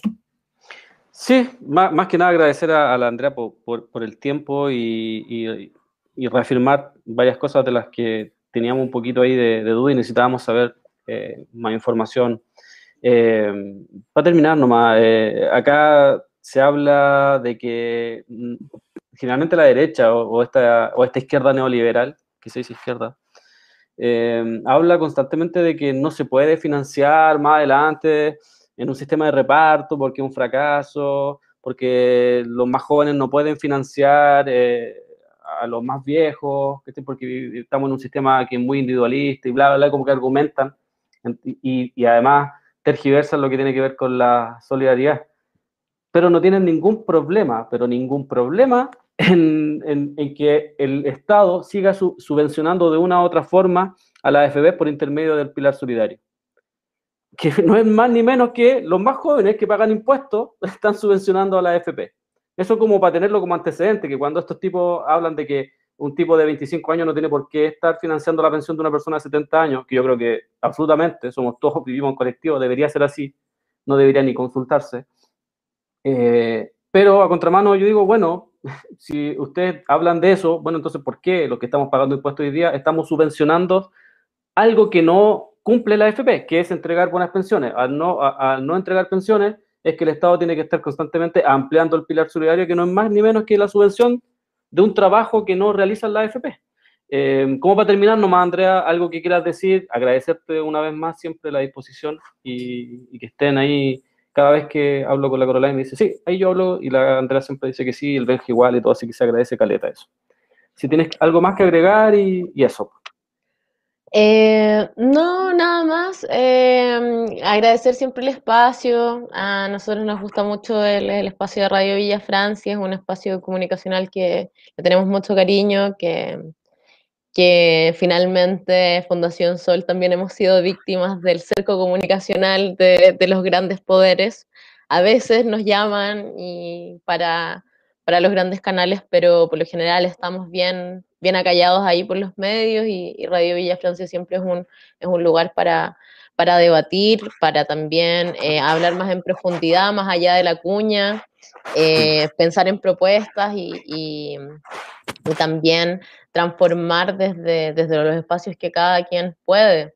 Lo, único que, quiero mencionar, eh, bueno, por mi parte y parte de Fundación Sol, eh, bueno, que estamos haciendo todas estas infografías respecto a, a los, a los constituyentes, quienes están financiando, cómo se están financiando las campañas de, los constituyentes, de, los, de, los, de los alcaldes, de eh, gobernadores eh, y etcétera, que estén pendientes, también estar pendientes, bueno, también mandar un, cariño y abrazos de solidaridad a los trabajadores portuarios que han estado en manifestaciones los últimos días.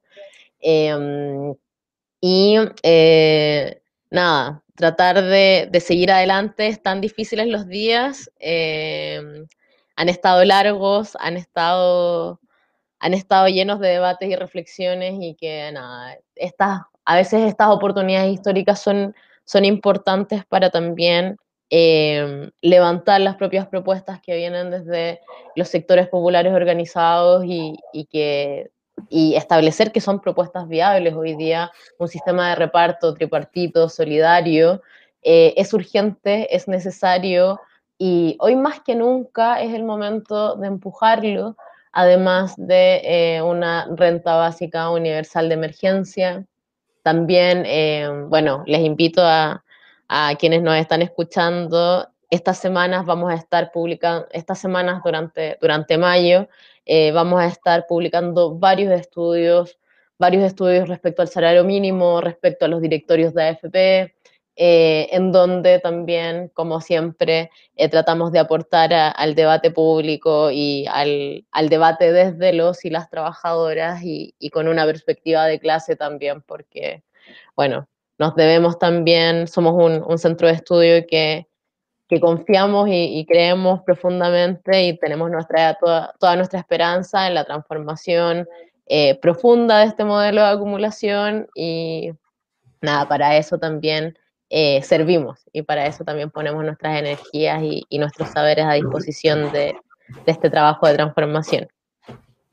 Sí, el, ojo, el cariño acá es recíproco, con, con, todo, con Marco, con Caroline, con el Benja, con todo, y si me olvidaron algunos nombres, porque siempre me voy a negro, pero, pero, pero con todos los chiquillos porque siempre han participado con nosotros y sin ningún problema. Eh, y así es, pues, es como siempre lo decimos nosotros acá, es poner las potencialidades de cada uno al servicio de la clase, porque acá lo importante, sin duda, que es la clase. No, e, es, imposible eh, que mm, este sistema y sus administradores se autoeliminen. No se van a ir, no se van a ir y, van a querer mantener sus privilegios. Entonces, ah, hay que acabar con todo eso. Muchas gracias, Andrea, que estén muy bien. Gracias, chiquillos, que estén bien. Cariños a todos. Buenas noches. Chau. Eh, vamos a seguir. Eh, sí, te veo, te veo, te veo, te veo. Eh, fue muy interesante la conversación siempre con, los chicos de, Fundación Sol. nos aclararon muchas cosas. Hoy aquí me aparecieron algunos mensajes que voy a leer ahí. Renata Brown dice, qué genial. Y Tatuajes Cómicos dice, bendiciones a todo el panel. Gracias por informar claro y con la verdad eso tratamos y a veces tratamos de decir cosas interesantes también como para ayudar un poco ahí a, levantar algunos conceptos. Eh, lo conversábamos en un principio, Seba, eh, cómo esta Latinoamérica, cómo esta Sudamérica sufre eh, constantemente estas crisis y hoy día la pandemia viene a levantar aún más estas crisis. Y eh, estábamos viendo los videos, estábamos viendo ahí información respecto a las protestas en, en Colombia contra el gobierno de Iván Duque. Eh, aprovecho de aclarar, yo fui el que escribió Santos, no tengo idea de dónde saqué el nombre, yo puse Santos, no sé, por qué, ayer también me equivoqué en otro tweet. Parece que voy a tener que descansar un poco, porque estoy un poquito ahí, eh, no había cometido errores durante un año y ahí cometí ayer dos, así, de una.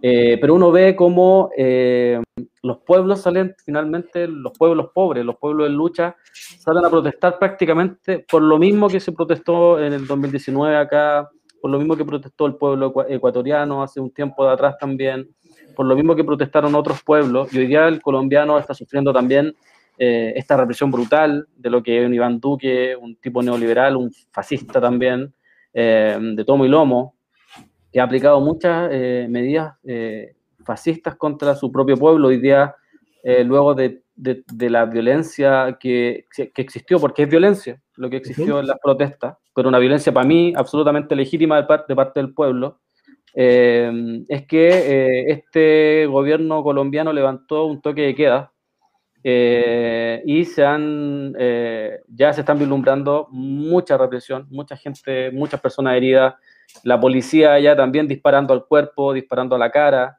como nos contaba el otro día Rodrigo Starr en, las protestas de Estados Unidos, que los policías también dejaron a muchas personas sin visión, disparándole a la cara, disparándole a sus ojos, como se fue en Chile. Entonces, eso te marca que no es una casualidad, sino que hay un entrenamiento detrás de estos personajes, detrás, detrás de estas policías, detrás de estos estados, que contempla dispararle a las personas a los ojos para dejarlos principalmente creo yo, como un testimonio de lo que no hay que hacer, como un testimonio de, de, esa brutalidad de la cual es capaz el Estado de decirte, si tú vas a salir a protestar por derecho y nos, vienes, a, a, a cuestionar nuestros privilegios, bueno, nosotros te disparamos a los ojos o si no te matamos.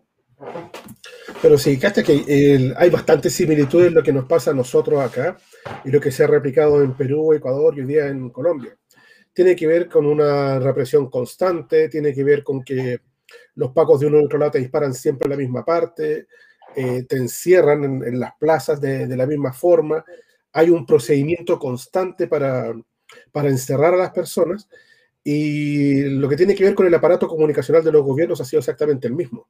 O sea, que dice que tú sales te va a contagiar, en los distintos municipios trataron de impedir que se realizaran las marchas y de ahí que entonces se estableció el, el toque de queda a, nivel nacional.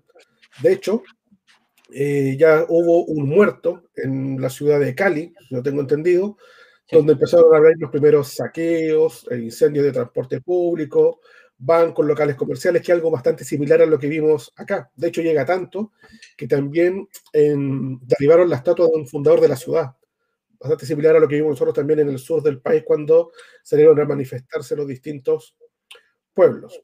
Ahora, lo que sí estaban diciendo los dirigentes que la reforma tributaria les afecta tanto que no les importaba absolutamente nada eh, salir a contagiarse porque estaban pasando hambre. Exactamente. tienen carencia. Entonces, si yo no me muero de hambre, me voy a morir de, coronavirus, pero mis hijos tienen que comer, que es lo que decía mucha gente la que había salido a protestar. De hecho, hay muchas similitudes con la Escuela de la América, el Fuerte Aguayo. Pero el, el, el profe Smith ahí nos tiraba el, nos tiraba el, datito. Entonces, em, es lo que también reafirma lo que estaba diciendo Andrea con respecto a, a lo que está pasando con, con, la falta de trabajo en los países.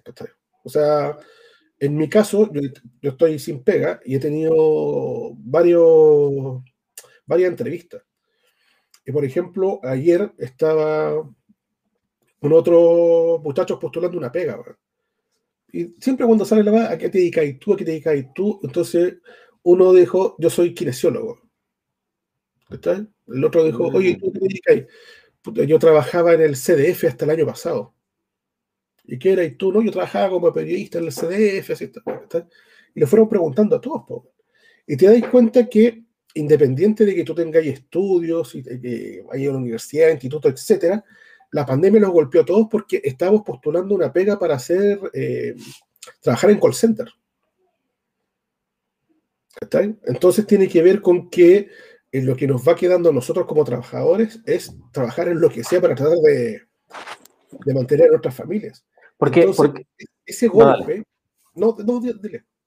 Perdón, perdón si te corté, pensé que estaba terminando, pero es que no, no quería dejar pasar eso que hablaste del trabajo y de la educación que va de la mano.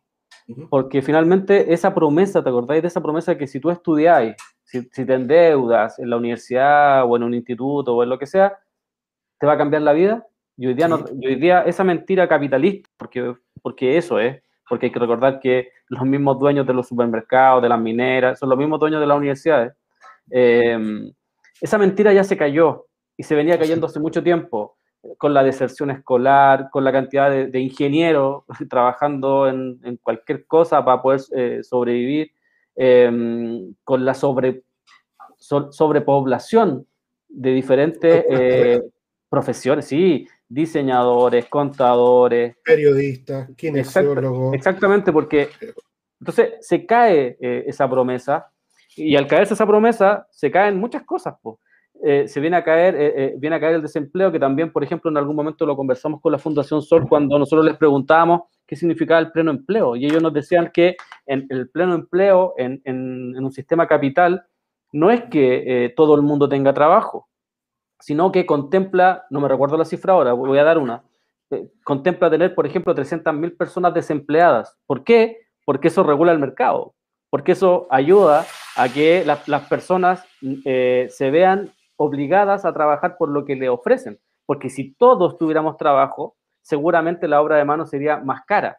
Eh, pero esas 300.000 personas o esas 500.000 personas que habían desempleadas antes, de la pandemia ayudan a regular el, mercado y, impiden que eh, todo esto, que suban los sueldos, que se suban eh, los salarios, que, que mejoren las condiciones laborales, sino que finalmente lo que tú estás contando como ejemplo que tiene que ver con que termináis aceptando lo que venga porque es la necesidad de, cada uno.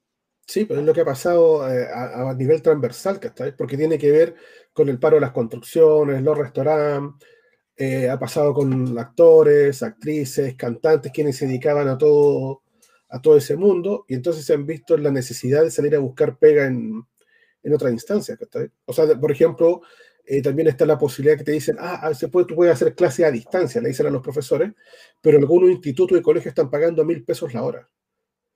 Entonces están aprovechando la coyuntura de la pandemia y la urgencia de las familias para eh, pagar incluso menos del, salario mínimo. Ah, es que eso sucede, por, como decía la Andrea hace un rato, por el sistema en el cual vivimos, en donde lo único que impera es la acumulación y la acumulación tiene que ver con la utilidad de cada negocio. Entonces, eh, finalmente acá lo que uno tiene que observar y tiene que constantemente eh, mencionar es que la utilidad, por ejemplo, es incompatible con la salud, es incompatible con la educación, es, incompatible con una pandemia, porque lo que hace el empresario es buscar utilidad. Y cuando busca utilidad es cuando le paga menos a los trabajadores, es cuando compra los insumos más baratos o no compra los insumos suficientes, como es lo que sucede en algunos sistemas de salud.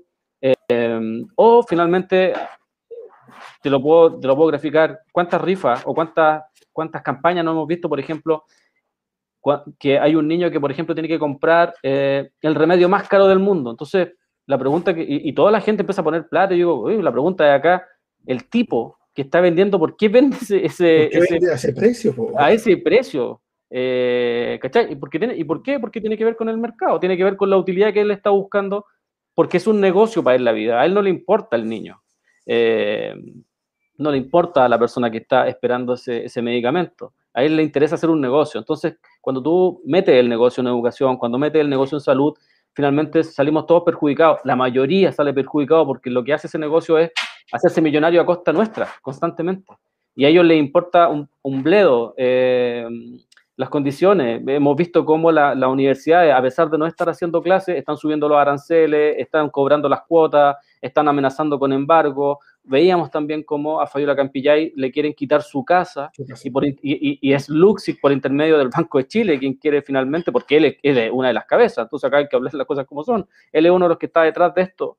Em, entonces, no les basta simplemente con reprimir, con quitarnos los ojos, con, con encarcelarnos, con eh, quitarnos derechos, con, seguir robándonos los recursos que son de todos, sino que además van más allá, siempre, constantemente. Eh, entonces, eh, a lo que uno apela es no, uno aquí no está viendo si es Jadwe, si es la Proboste. Ellos son parte del modelo, son parte del sistema y no lo van a cambiar, lo van a maquillar un poco más que otro. Como decía el Marco el otro día, que yo esa frase se la robé hace mucho tiempo, hay algunos que nos pegan mil latigazos y estos personajes que vienen como buenitos nos vienen a decir que nos van a pegar 900 nomás. Ah, no, nosotros así el latigazo no se los vamos a pegar, le vamos a pegar 900 nomás. Y entonces, es que un sistema finalmente lo que hay detrás que permite todo este tipo de situaciones, que permite que hoy día estemos, insisto, estamos discutiendo para que la gente viva, para, para que la gente sobreviva, un retiro. Estamos discutiendo los montos de bonos, cuando eso debería estar establecido, ¿no? O sea, hay una emergencia, o sea, es, como decían acá, es la emergencia, es la peor crisis en 100 años. Y resulta que la peor crisis en 100 años son los trabajadores los que siguen solventando esta crisis, son los trabajadores los que siguen eh, aumentándole la fortuna a los, grandes, a los grandes ricos, yendo a trabajar a pesar de que se puedan contagiar y puedan morir muchas personas, han muerto más de 30.000 personas. Eh, entonces lo que tenemos que pensar nosotros y proyectarnos finalmente es levantar un proyecto que acabe con este modelo. No, no, no, levantar un proyecto que venga a decirle a los grandes empresarios, oiga, ¿sabe qué? Yo también puedo ser presidente. Así que confía en mí porque yo no, le voy a hacer nada. Nosotros somos buenitos y no, no, no los vamos a perseguir. Nosotros vamos a, vamos a dejar, porque lo que le estoy diciendo. Exacto, lo que le estáis diciendo es: usted siga con su negocio nomás, que acá no va a pasar nada. ¿Cachai? Entonces, lo que nosotros tenemos que buscar es eso. Y, y, nosotros no estamos buscando conciliadores, no estamos buscando unidad, porque nosotros no queremos unidad con asesinos. Nosotros no queremos unidad con los mismos que asesinaron a los niños del Sename, no queremos unidad con los mismos que nos han estado robando durante 50 o 110 o 200 años. ¿Por qué vamos a querer unidad con ellos? ¿Y por qué además tenemos que soportar migajas? ¿Por qué tenemos que aceptar 65 lucas? ¿Por qué tenemos que aceptar 100 lucas? ¿Por qué tenemos que estar aceptando que nos dividan? Ah, para ti 500 lucas porque tú fuiste más bonito que el otro. Ah, y tú reclamaste mucho, entonces como reclamaste mucho soy pobre. Entonces tú vayas a, a ver, a ver, te vamos a dar 60 lucas nomás. Y no te acostumbré a vivir del Estado. ¿Ah? ¿Cachai? Entonces todo ese tipo de situaciones no se acaban votando.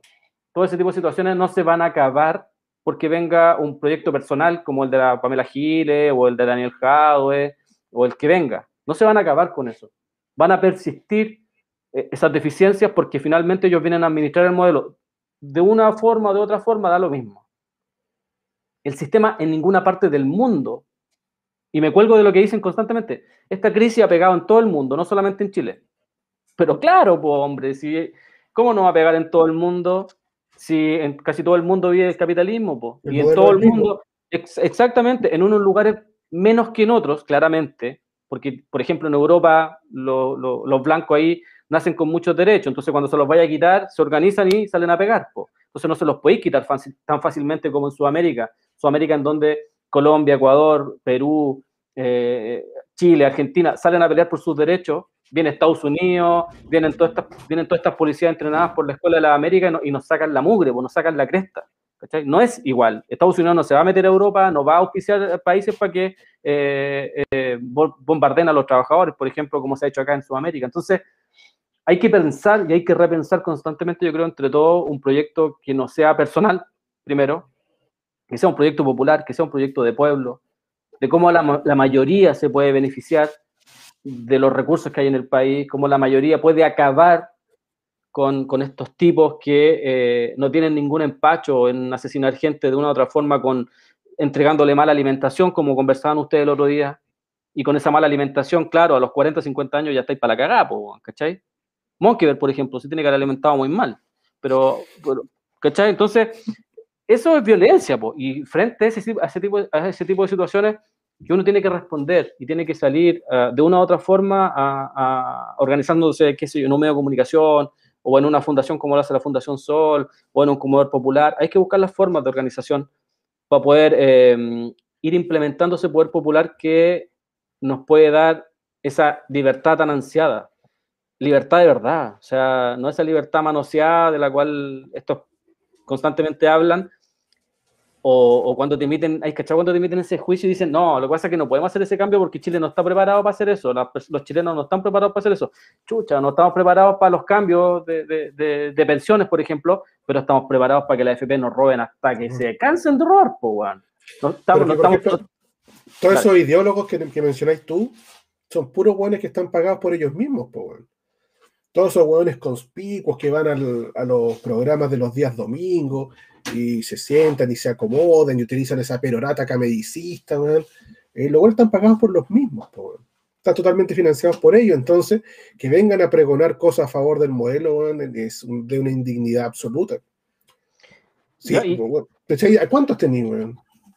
Uf, da- dame nombre, yo te decía. Ya, Pilar Molina, Patricio Pilar Lara, Molina, Patri. Rafael Gumucio, Pato Nadia que no la chunta ni una, weón. nada, Pero Axel Ani- Kaiser. Uf, ¿Cómo se llama esta mina nueva que salió de Libertad, Axel. y, Desar- y Libertad y Desarrollo Intelectual? ah? Eh, eh, ¿qué, qué es candidata, no? Natalia González. No tenemos a- Oye, el, el mismo Axel Kaiser. Axel Kaiser, dime, si no hubiese sido financiado por Ibáñez, Ibáñez, de, de ex de Sí. IS, eh, Sí. ese weón que subió el, el Monte Everest, siempre cuenta que, que subió el Monte Everest, pero no cuenta cómo, po. Sí, pero antes o después de pegarle a la señora. Eso es lo que puedo. No, pues, weón, ¿tú, tú sabías que ese weón, ¿cómo se llaman los que lo acompañan, los chaperones? A ese weón sí, sí. ya, ese weón no contó que ese weón los Cherpas, a ese weón lo subió, lo, lo subieron, lo subieron, pues weón, lo subieron y, y como a 10 metros de la, de la cumbre lo dejaron que subiera solo Ah, muy bien. po. y, y lo tuvieron que empujar, sí, po. Lo tuvieron que Por- empujar y después Por lo último. Vigi, por último, Vigi subía solo. po, weón. Era hueonado, pero subía solo. po. Pero este weón no, po. este weón lo subieron en la espalda, weón. Y no es mi, lo subieron en la espalda. Todos saben eso. ¿Cachai? Bueno, ese weón cagado de la cabeza, el que financia a Axel Kaiser. Si Axel Kaiser no estuviera financiado, y vos, ¿cachai? Que Axel Kaiser habla pura. Sí. Si Axel Kaiser no estuviera financiado, estaría en una esquina fumando neopren, weón. Si ese weón no le da para más, ¿cachai? Y tiene cole chancho, además. Cherpa, Sí, caridad, no, muchas gracias. sí, Ahí la por calle. Ejemplo, Uy, me está- apareció el nombre, sí. ¿Cómo Entonces, se llama? es- es- esa, esa clase de weones son las que supuestamente son las lumbreras. Chalper, po, weón. Sí. Chal, mira, Florencio Pardo ahí dice Cherpas, Caridad dice Cherpas, la Marciana dice, ten tu cartón, no te faltará pega con cartón. Esa, ¿Cachai? Todas esas weas mentiras, po, weón. La Marciana dice, la pandemia reveló todo lo que siempre ocultaron en los medios burgueses. Y la Renata Brown decía que genial. Pero es, que Exactamente, de, es que de hecho los medios eh, como que quedaron sorprendidos ante lo que estaba pasando, po, weón. Puta, están haciendo ollas populares, weón. Eh. Weón, la gente recoge lo que sobra en la feria, lo que queda en el suelo. Hay gente Eso que venía de come eso. Sí. Esa venía de antes. Hoy la gente está a las 6 de la mañana haciendo fila para esperar una hora en el consultorio. Oye, weón, la cantidad de jubilados que vienen a cobrarse. ¿Cómo van a estar acá los abuelos 5 o 6 horas esperando que les paguen? Como que los buenos recién abrieron los ojos, weón. Y eso viene dándose hace décadas, weón. Hace Mira, lo- décadas que viene dando. La otra vez un sociólogo, no, que no soy malo para recordar nombre, hablaba de que es tal el nivel de desconexión que la juventud de estos ricos, ¿cachai? De hijos de ricos, para ellos bajar es ir a Providencia, con suerte. Ellos no conocen Plaza Dignidad, los buenos conocen Providencia, eso es bajar para ellos. Entonces, y todos estos personajes que les gusta vivir ahí, ¿cachai? Que, que como decís tú, que, que, que hablan desde su Olimpo y que hablan desde sus mansiones, porque son buena onda nomás, ¿cachai? Porque son buena onda. Exactamente por ahí, el, el profe Smith, que le agradecemos también ahí todo el rato, todos los datos y todo, eh, dice hasta Manquehue nomás, ¿cachai? Él me dice hasta Manquehue. El sociólogo decía, ese es el nivel. Entonces, ¿cómo? Claro que hay un nivel de desconexión. po. Ah, Yo me recuerdo una vez, a mí me regalaron un curso en, en un trabajo. Eh, fui a una universidad muy facha, Ah, sí, me acuerdo que mandaste la foto. Fue una universidad muy facha, sí. Y, y ahí hablaban. Ellos no podían creer que, por ejemplo, había gente que ocupaba la bolsa de té dos veces. No, no, No, esa weá no, en Chile no hay. pues, No. Cuando tú le, habláis de ciertos casos, de cuestiones que son cotidianas para nosotros, decían que no, no, si en Chile no pasa eso, no, ¿cómo va a pasar eso en Chile? Entonces, y, tú, y ahí tú entendí, tú decís, a estos buenos aparte, estos ricos, porque los Luxic sí conocen la realidad, los mates sí conocen la realidad, eh, también a sus generaciones lo hacen vivir en cierta burbuja que los hace ver, hace ver la pobreza también como una wea abstracta. Y que además, si tú soy pobre, puta, merecí que te corten el agua, merecí no tener plata, te merecí... he forzado, po. Exactamente, merecí no comer, ¿cachai? Entonces, ese tipo de situaciones, ese tipo de, de cuestiones, no se acaban votando, y no se acaban No, yendo a votar no. millones y millones, porque finalmente son ellos los que tienen la fuerza constante para aplastarnos una y otra vez cada vez que nosotros salgamos a exigir derechos. Entonces, finalmente lo único que nos queda es organizarnos eh, y buscar la forma de levantar un proyecto que reemplace al proyecto Pero es- actual, que es un proyecto absolutamente fracasado. Tal como decís tú, pero no tiene que ser un, un, un elemento personalista como Jadwe, Pamela Giles, o los progres que andaban ahora enarbolando la bandera de, de ¿cómo se llama la presidenta del- de la Cámara? Eh, Yanna Proboste, ah, Yanna Proboste, la que, la que se robó plata y la que se cagó a los pingüinos en el 2007. Exacto. Entonces an- andan enarbolando que gracias a ella tenemos lo que tenemos. Bueno, o sea, si, si esto no se trata de colocar una figura presidencial X en la palestra, sino que se trata de cambiar un modelo que es nefasto y es perjudicial en todo ámbito para nosotros como trabajadores, para nuestra familia, nuestros hijos, nuestros padres, donde estos buenos han depredado absolutamente todo. Y lo que tú me estás pidiendo es que yo en el fondo apoye a un nuevo títere para que lo sigan manejando los mismos de siempre y que algunos de estos candidatos ya han pactado con ellos y le están diciendo, oiga, no se preocupe que yo no me voy a meter en su negocio. O sea, hay muchos de estos progres que nos están pidiendo eso. ¿Cómo yo, sabiendo lo que hemos pasado por años, por décadas, lo que pasaron nuestros abuelos, nuestros viejos, nosotros, cómo voy a querer que eso mismo después se replique en mis hijos, weón? O sea, ¿qué grado de ceguera tienes que tener para considerar que este modelo es capaz de ser administrado por una persona y que te cambia absolutamente todo. Y más encima personas que vienen de la misma casta, que son de ellas mismos, que pertenecen a ellos, que son financiados por ellos, a los cuales fuiste al mismo colegio. ¿Cómo puedes considerar que alguien que viene desde, desde esas familias va a estar pensando en ti? weón? Es inconcebible, es, de un grado de, de ingenuidad, pero increíble. weón. ¿Sabéis qué? A, mí me cuesta creer muchas veces que eso tenga que ver con la ingenuidad. Eh, yo creo que son tipos oportunistas. eh, cuando hablan y levantan eh, a ciertos personajes, de que esos personajes pueden conducir la unidad de este país, que pueden conducir eh, y mejorar las condiciones para llegar a un acuerdo. ¿Acuerdo con quién?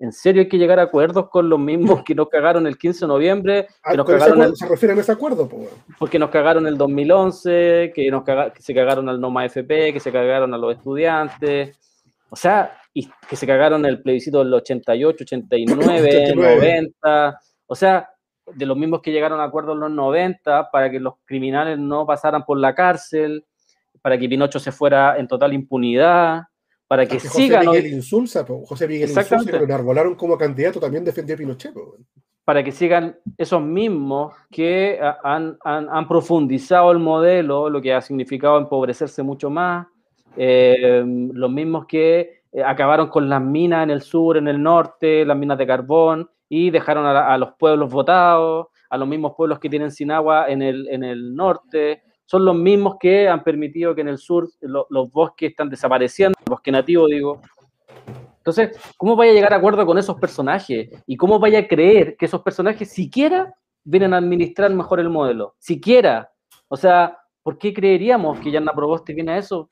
¿De dónde la viste y de dónde sacaste ese- ese- esa conclusión? Eh, a menos que si hay un oportunista nomás y que lo que estáis buscando es eh, que todo el mundo... Un puesto, po, Eh, un puesto, asegurarte el, asegurarte el futuro, ¿cachai? Tener nexo, weón, porque si estás de repente en un ministerio y te sacan por X motivo, podés llegar al directorio de, de alguna empresa y si te mandáis una cagada y vais a una fundación y si ya la cagada es muy grande, te meten ahí, por ejemplo, a alguna ONG creada por Luxic tapadito, weón, pero con un buen sueldo.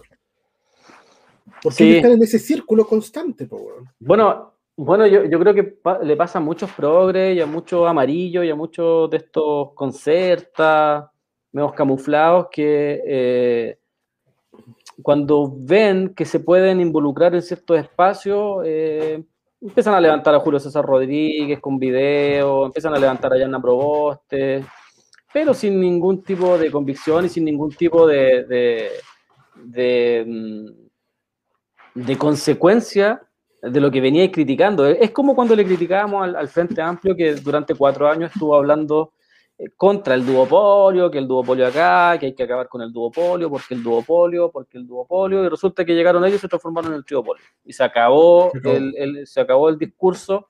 Eh, entonces, eh, ese, ese tipo de situaciones tan socialdemócratas, ¿no? Eh, seguramente se van a estar vislumbrando y vamos a estar viendo personajes como Nicolás Fierro, como todos estos personajes que muy progres, ¿no? Que, que, que ellos... Nicolás ellos Fierro, son- el abogado del Frente Amplio, ¿cierto? Sí, po, que son muy, que son, sí, que son muy buena onda con, con, la, con el pobre, ¿ah? Ellos son súper buena onda. El pobre se merece ganar 500 lucas, pero lo hacen, weón, ganando ellos un palo, un palo y medio, dos palos, tres palos, ¿cachai? El, papá, el, papá, el papá de ese tipo es notario, weón. Exacto, Pregúntale, pregúntale qué piensa la desigualdad, pues, weón. exacto. Entonces, a eso voy, ¿cachai? Para ellos es, es muy buena onda, ¿no? Es muy buena onda, no, si el pobre se merece ganar 500 lucas. ¿Cachai? Y es como que más encima tenemos que esperar su, su aprobación constante de lo que es bonito lo, y nos vienen a dar clases de cómo hay que hacer y que no hay que hacer política, porque hacer política para ellos es ir a votar cada cuatro años, pues, weón. ¿Cachai? No es levantarse todos los días como lo hacía la Inés, por ejemplo, en un comedor popular, o como lo hacíamos nosotros tratando de levantar algo desde acá, de- desde la radio, sino que para ellos es ir a votar cada cuatro años y hacer campaña por weones que, que son buena onda nomás, ¿cachai? Que son buena onda y son buena onda además dentro de la universidad. Porque cuando salen de la universidad, se acabó la revolución, pues, weón, se acabaron los libros, se acabó, porque la revolución les mueve el piso, ¿cachai? Una revolución les mueve el piso. Entonces, si de hecho llega, llega tanto la defensa de ellos de, de su casta, perdón que te interrumpa, no, dale. pero que, es que me, me- ¿sabes lo que me emputece estos hueones? Sobre todo ahora que me hablaste de Nicolás del Fierro, que son estos progres con salidos de la academia y que todo lo que tú hables con respecto a ellos siempre sacan el lenguaje leguleyo, weón, para defender su weá. O sea, cuando tú les hablas, por ejemplo, de que este es un gobierno criminal, que son asesinos, eh, que hay que procesarlo y que todo lo hicieron a propósito, la weá te salen eso, pero es que eso legalmente no es así. Abogado. Usan weón. ese comodín de mierda para todo, weón. Pero para todos estos pedazos de mierda, todos los llevan al lenguaje, te- el tecnolecto, leguleyo, weón, porque no son capaces de darse cuenta de lo que ocurre en realidad, weón. Porque son una manga de maricones, weón. Son una manga de cobarde.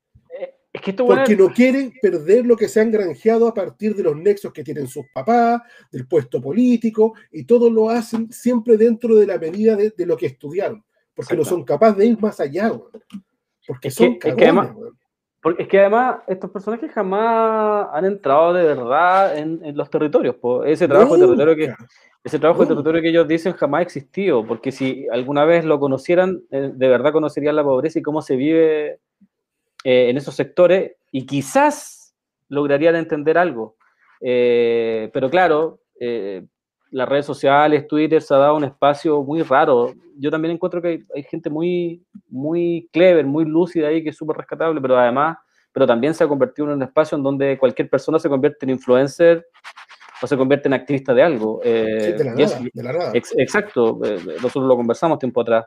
Eh, ¿Y activistas de qué? Si no- grabar un par de videos de, de, de, mm, de Chilevisión, no sé qué gracia tiene. eh, o estar replicando cuestiones que tengan que ver con Yana Proboste, la verdad, o, Jimena Rincón, o Daniel Jadwe, o, o hablando contra Pamela Giles, o a favor de Pamela Giles, no, no sé, no, no entiendo mucho su lógica. Cuando tú entras en la institucionalidad, eh, lo que hacía es destruir tu poder popular, eh, porque la institucionalidad finalmente está diseñada para destruir eso. Lo primero que hace, de hecho, la institucionalidad es pagarte seis palos. Entonces, lo que hace es sacarte, sacarte de la urgencia de cualquier cosa que podáis estar viviendo. Puede ir un obrero, y si es obrero, eh, ya lo dijo eh, Recabarren, dentro del Senado y dentro del Congreso no sale nada bueno, eh, y por eso se sale. Entonces, cuando tú entras eh, en esa lógica institucional, si no logras salir, finalmente termináis acomodándote, porque termináis haciendo nexos con ellos, termináis haciendo negocios con ellos, te termináis beneficiando, y después no, no, querís, no querís salir de esa vida. O sea, pregúntale a Iván Valenzuela, ¿en qué se transformó Iván Valenzuela después de Sí, supuestamente en los 80 haber reclamado y a principios de los 90 reclamado, y O después sea- se, convirtió, en- eh, se convirtió en un agente, un agente, si es un agente, no un periodista, es un agente de la institucionalidad. Es un vocero, es un vocero de la institucionalidad. O Exactamente. sea, a diferencia tuya, de acuerdo a lo que dice, infiere que alguna vez lo encontraste bueno. Yo siempre lo he encontrado pésimo. No, no, no, no, no, nunca lo encontré bueno. A lo que voy es que en algún momento él reclamó y como que habló contra el sistema, como que la, como que la dibujó, ¿cachai? Como que la maquilló. Pero después no tuvo ningún problema en que, claro, y una vez muestran, me acuerdo que salió como en pijama, weón. Y lo trataron, parece que de asaltar. Y ahí entendí por qué, pues, weón. Weón vivía en una mansión, ¿cachai? O sea, y yo decía, porque yo no me imaginaba que todos estos personajes ganaran tanta plata para vivir en mansiones, pues, weón, si prácticamente son mansiones las que viven. Pero si mira, en esa radio también, o sea, en esa radio, ese canal también trabajaban algunas lumbreras que ahora eh, son íconos y representantes de derecha, po. Mira, o sea, estaba, y Carcavilla, po. Carcavilla hacen una, uno. Hacen una pregunta acá, ¿Mm? que yo encuentro interesante. Yo tengo una respuesta, pero responde a tú primero. ¿Ya? Dice, EBGAP22 dice, ya, pero viven en Chile y son parte de ese 2% que tanto se habla. La pregunta es, ¿cómo lo sumarían al Nuevo Chile? ¿Qué eres tú? Ya, pero viven en Chile y son parte de ese 2% que tanto se habla. ¿Qué 2%? De, me imagino que es rico. De lo que hablaba, por ejemplo, en antes la Andrea. Porque son tipos que ganan 2, 20, 30 palos, quizás. Sí. Son ya, son parte del 5%, quizás. Ya. ¿Qué harías tú con esos personajes? Pero yo no tengo claro. Gulag, expropiación, guillotina y se acabó. No, Mira, nada más. Seguramente eh, estos personajes se van a oponer, como lo han hecho en otros países, se van a oponer a los cambios, porque esos cambios estructurales significan bajarle el sueldo, que su calidad de vida no es que se empobrezca, sino que baja un poco su calidad de vida. Tampoco es que los vaya a volver por y van a vivir igual que nosotros. Eh, pero sí bajaría su calidad de vida y, muchos de ellos no están dispuestos. Y yo creo que los que no están dispuestos, dejarlos, marginarlos. Porque cuando tú habláis de, de, solidaridad, de patriotismo y de un sinfín de, conceptos, hay que conversarlos, hay que reflexionar en qué es ser patriota. Eh, ¿Cachai? ¿Qué es ser solidario? ¿Qué, a, cuánto estáis dispuesto tú para hacer? Porque está claro que si distribuyéramos de mejor forma eh, los recursos, no habrían súper ricos. Entonces, eso hay que tenerlo claro. No, pero, que Es, pero ingenuo tratar de sumarlos el modelo de sido depredador, acaparador, no se puede. Es que, es que a eso voy, a eso voy. Se van a si se transforman en enemigos, son enemigos. O se suman o se transforman en enemigos. Lo que nosotros creemos, por historia, es que se van a transformar en enemigos, como lo hicieron en el 50, como lo hicieron en el 73, como lo hicieron en el 25, como lo hicieron para el tiempo del Frente Popular, que al final terminaron negociando con los nazis. Eh, entonces, eh, siempre han cumplido un rol histórico. Los Boris, los Jackson, los Comparini, es un rol histórico. Ellos acaparan los medios de comunicación, acaparan la política, acaparan diferentes espacios, porque funcionan como tapón. Funcionan como tapón. El pequeño burgués funciona como una especie de tapón. Muy buena onda, muy simpático y todo, pero al momento de ponerse bien, de ponerse en la dura, que cuando hay que asumir, ¿qué hacen? Bueno, le aprueban leyes a Piñera por ejemplo, como la ley Juan Barrios, como la ley de eh, anticapucha, la barricada, que dicen, no, es que fue eso nomás, sí, pero con eso nomás tenía ya más de 2.000 cabros encarcelados. Eh, y pobres, los cabros pobres estaban encarcelados, no estaban encarcelados los progres. Entonces... ellos se, prestaron para el juego. Entonces, generalmente cuando tú querés cambiar, hacer, realizar cambios estructurales, eh, toman postura los pequeños burgueses, y los pequeños burgueses, por algo se llaman pequeños burgueses, toman postura por su clase. Eh, porque hay que entender que esto es un problema de clase. Cuando el gobierno no implementa medidas para sobrellevar una pandemia, o sea, una pandemia, de una súper brutal. Cuando el gobierno, el Estado se presta, porque el Estado se está prestando para que los trabajadores subvencionen esta crisis por intermedio de del plan empleo joven, de la protección al, empleo o el retiro del 10%, hay un problema de clase, porque los que están sacando plata son los pobres. Si los ricos no, no cotizan, ¿cachai? No necesitan de eso. Exacto, entonces los que están sacando la plata para además subvencionar y esa plata se devuelve a los ricos, somos los pobres. Entonces ahí tú tenías un problema de clase y una cuestión que nos está, eh, nos está eh, discutiendo. Y yo insisto, o sea, vivimos en un país tan neoliberal, en un país tan a la derecha, que se naturaliza finalmente que la gente retire su plata del seguro de desempleo, que la gente reciba IFES de 65 lucas, de 100 lucas o de 500 lucas cada tres meses, porque tampoco es que lo recibáis eh, todos los meses, eh, y que retirís tu plata de ahorros de pensiones, de futuras pensiones. O sea, y se lleva al Congreso, y en el Congreso se habla como triunfo, como derrota, y tú decís, entonces yo miraba la tele, y yo decía, estos buenos tienen tan cagado que acá estamos viendo derrotados y triunfadores, ¿cachai? Y nosotros que acá lo único que están perdiendo somos nosotros, pues, estamos sacando nuestro ahorro para subvencionar su crisis, su crisis. ¿Y por qué digo su crisis? Porque resulta que, entonces, si no es su crisis, ¿por qué los, los súper ricos siguieron incrementando su fortuna en un 70%? Lo voy a decir majaderamente las veces que sea necesario. que alguien me explique por qué se incrementa una fortuna casi al doble en plena pandemia, mientras el 60% de las demás personas se dieron cuenta que ya no eran clase media, tuvieron que asumir de que son pobres, porque lo único que tenían era acceso a endeudarse. Y por ese acceso... se endeudaron y no tuvieron para pagar, se dieron cuenta de la realidad. Exacto, entonces, ¿cachai? Entonces, está tan naturalizadas ciertas cuestiones acá, como de que, no, es que yo peleo por ustedes para que ustedes retiren el 10% porque yo soy parte del pueblo. Si fuerais parte del pueblo, estaríais peleando por cambiar el modelo. No, porque la gente saque su plata del colchón, weón, que iban a ocupar a los 70 años, aparte de una, una miseria, y estaría tratando de acabar con esa, con esa cuestión, estaría tratando de acabar con ese modelo que empobrece a la gente. Entonces hoy día estamos hablando de cuestiones, nos tienen hablando de IFE y de retiro del 10% como si fuera la gran solución. Retiro, IFE, bono. Eh, por ejemplo, hoy día que nos estaban pidiendo que le agradeciéramos que la gente que no tiene saldo en el fondo de los FP va a recibir 200 mil pesos. Que teníamos que agradecerle por ese gesto de grandeza, Y hay gente que dice, puta, sí, el gobierno lo está haciendo bien, se está preocupando de nosotros. Te están dando migajas, O sea, queda claramente establecido con lo que ganaron ellos durante la pandemia y lo que nos empobrecimos aún más nosotros en que esto sí es una cuestión de clase. Queda clarísimo con las posturas que toman unos y otros en esta situación. Ahora que alguien me diga, no, que por ejemplo el diputado Durán de Renovación Nacional se fue eh, contra la ruleta y ahora lo están amenazando a él y su familia, y los progres llegan y lo enarbolan. Bueno, si es de Renovación Nacional, es liberal. Por algo el tipo está ahí, ¿Te acordáis cuando el primer retiro que todos nuevamente decían, hoy si Moreira no es tan malo como él? Ya como que cambió, weón. No, es que ya no es tan pinochetista. Y se quedan, se quedan con esa imagen de tipos que son absolutamente despreciables. Y tenemos que estar aplaudiendo las migajas, eh, agradeciéndoles por los gestos. Es que, es que sabéis que, que tú diste algo, pues ahí, eh, insisto, estamos tan a la derecha que, acá hay cosas que se ven como, como que fueran positivas para nosotros y, y, no lo son.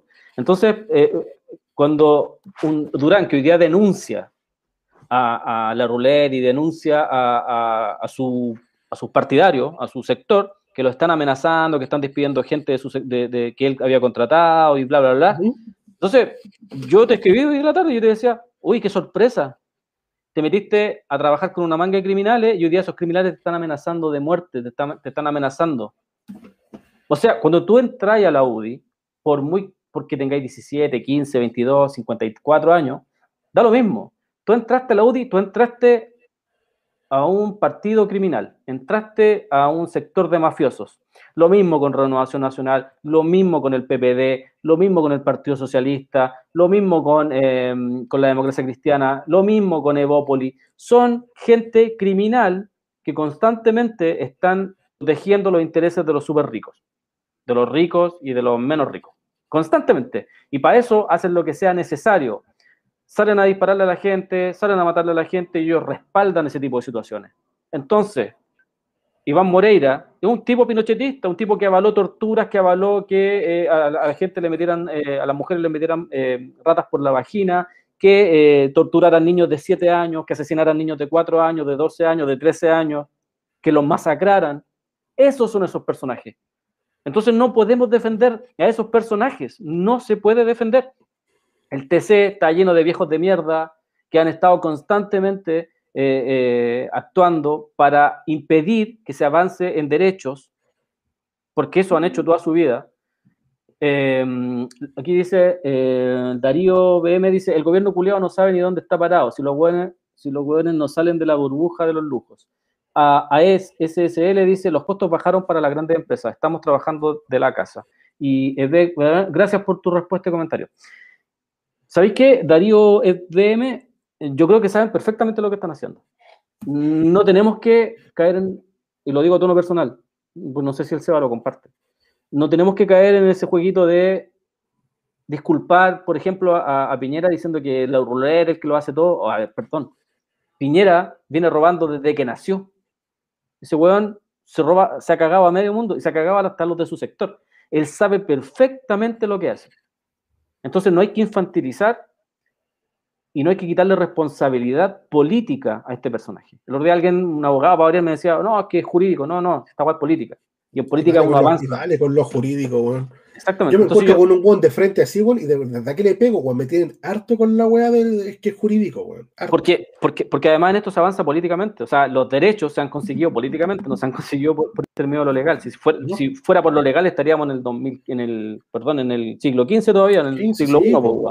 Entonces, creo que saben perfectamente lo que están haciendo. Tan así que disfrazan todas las medidas con supuesta ayuda hacia nosotros. Pero esas plata vienen de nosotros. O sea, que Piñero hoy día esté diciendo esos 200 mil pesos que le vamos a dar a las personas van a pasar sí o sí por la AFP, es porque él sabe perfectamente que lo que está haciendo es inyectar plata a la AFP. Plata de los trabajadores, plata del Estado, plata de los impuestos, se le está inyectando a la AFP. Y además a varias AFP que están pasándola muy mal. Acá dice, diputado Durán, es cuento nada más. Y más encima es su familia. Y más encima es cristiano. Ahí lo decía Rosy Pailaya. Ronash dice, los hueones saben, pero la ambición es más grande. Absolutamente, po. Absolutamente.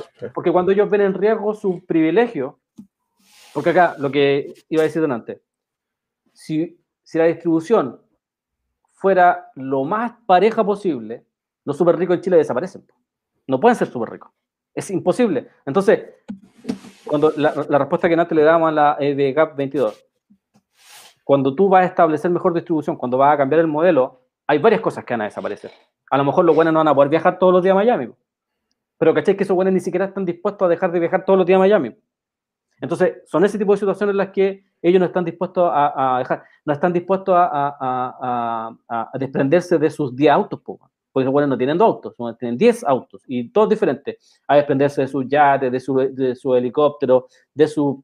Todas esas weas que han conseguido usurpando, acumulando, ¿cachai? Si ese es el problema con ellos.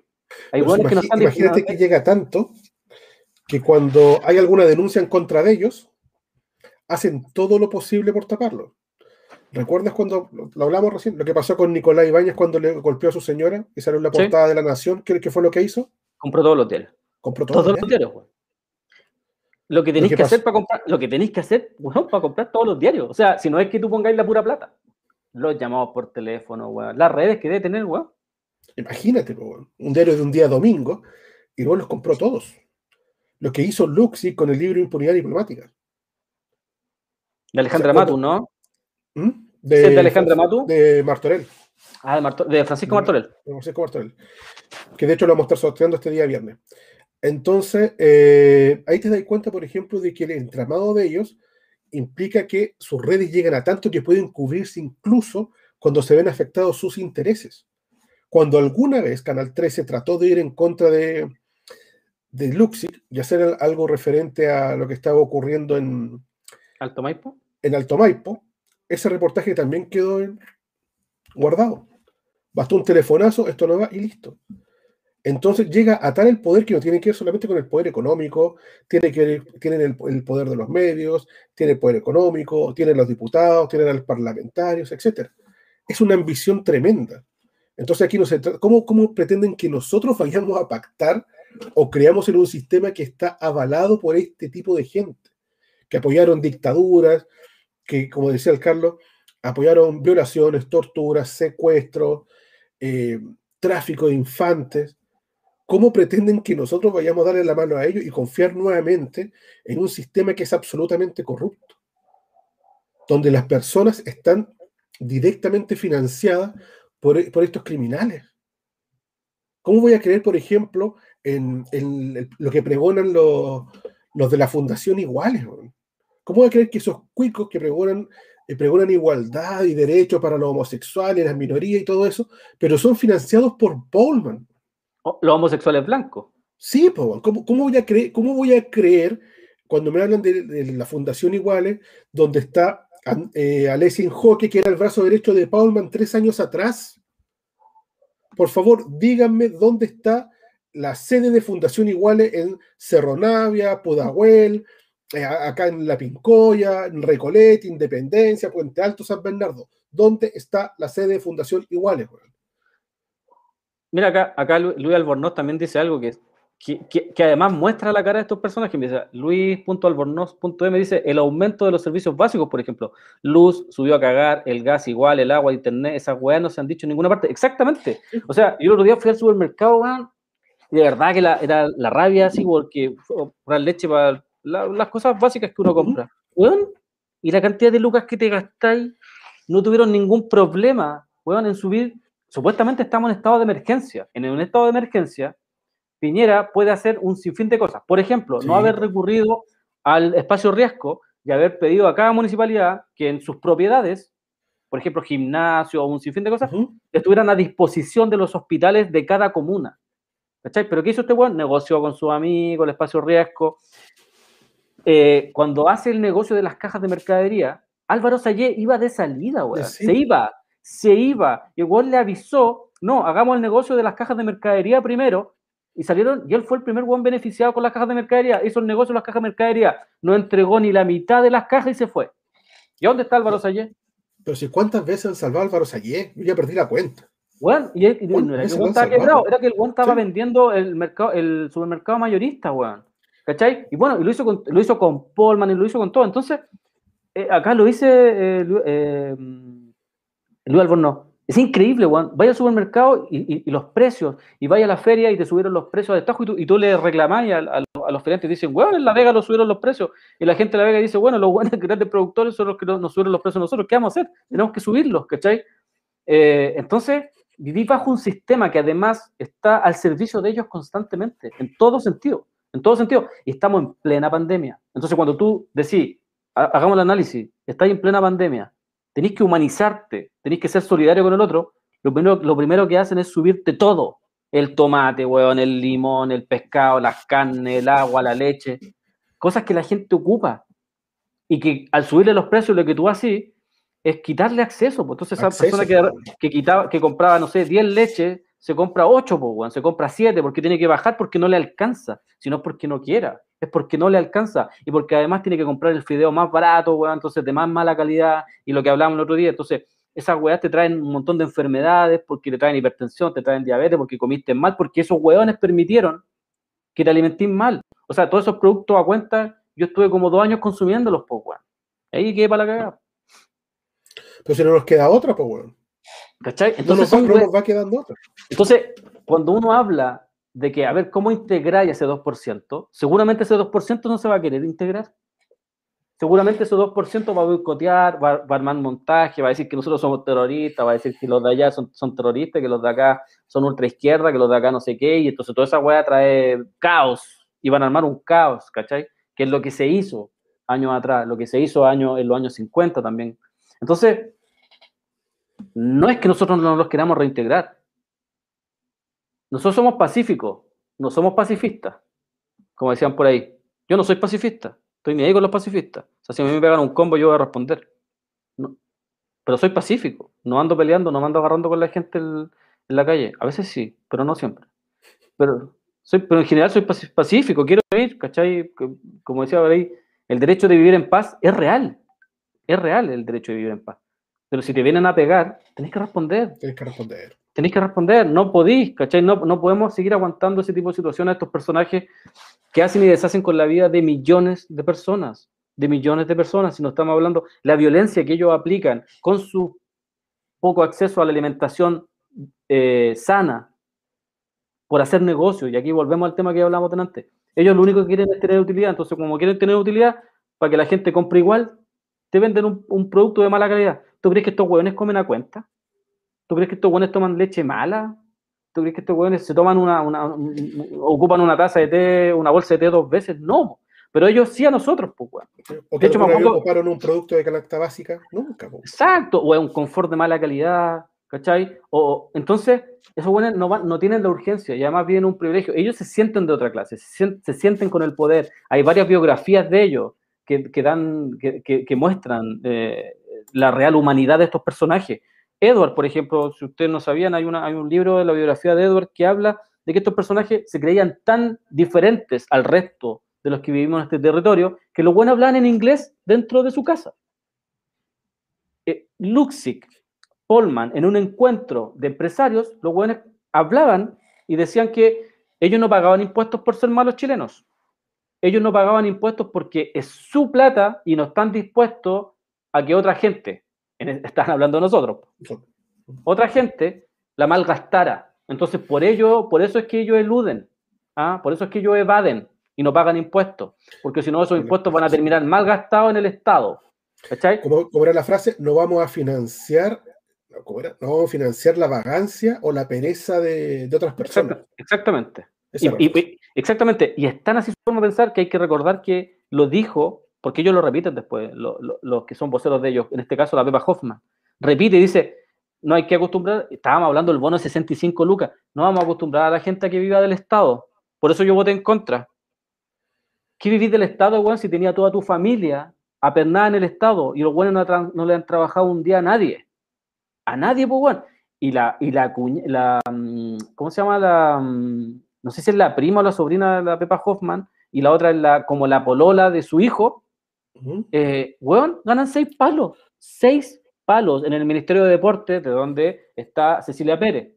Que Cecilia Pérez se construyó una oficina que costaba, decían los, maestros, dos millones de pesos. Adivinen cuánto cobró, como 60 millones de pesos. Entonces, estamos hablando de esos personajes que su vida la entienden como una mentira constante, además.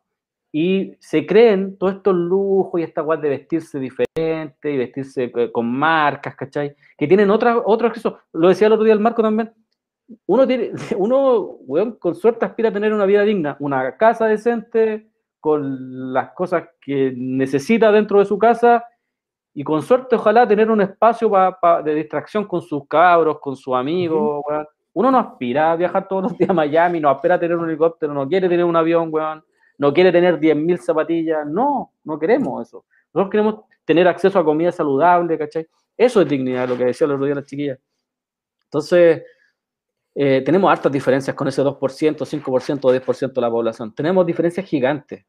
Eh, nosotros queremos otro mundo y otro país, pero para todos, para todos, no para un grupo pequeño. Ya se va, yo creo que. No, uy, bueno, a las 10 estábamos terminando, ¿cachai? Sí. Para hacer 10 para las 10. Sí, lo que pasa es que esas diferencias que decís tú son insalvables, por lo menos desde mi punto de vista, son diferencias que tienen que ver con asuntos de ideología, de raíz. hay una raigambre muy importante ahí y no y no, en ese aspecto nosotros no vamos a ceder.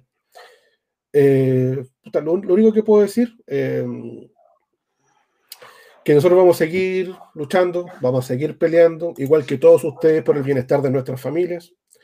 Así que solamente entregarle un, abrazo fraterno, por favor. Mucha fuerza. Les recordamos que eh, la radio está abierta para cualquier duda que tengan ustedes.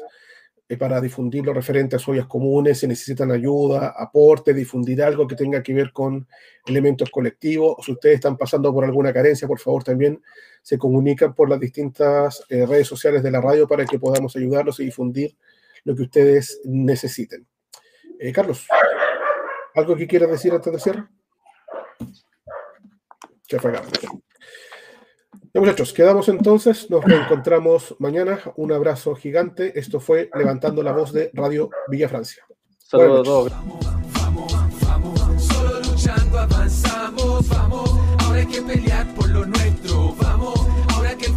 Aquí finaliza Levantando la Voz de Radio Villa Francia.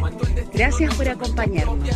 Ese acuerdo no es nuestro, nadie acá lo firmó. Queríamos asamblea sin ninguna limitación soberana, que decidiera todo lo que quiera, sin letra chica y que la ley la reescribiera entera. De esta traición solo salimos luchando. Los políticos de siempre hay que echarlos cagando. Lo que ganamos lo hemos ganado en la calle y si nunca la soltamos no nos va a parar nadie. Saben que ya que abrimos los ojos y nos encontramos. Saben que nunca más nos soltamos y que vamos hacia la vida digna que buscamos. Los ricos nunca nos dieron nada, ni siquiera en la pandemia nuestras vidas fueron valoradas, pero sobrevivimos como siempre lo hicimos, con la olla común y los vecinos unidos. Y es que cuando nos juntamos no hay nada imposible, somos el manso equipo, somos indefendibles y es simple. Si estamos hablando de democracia, la asamblea territorial es donde más se avanza y arca no se transan nuestras demandas originales. Solo si estamos activos vamos a ver cambios reales. Salud, pensión, educación, salario decente son los gritos que surgen.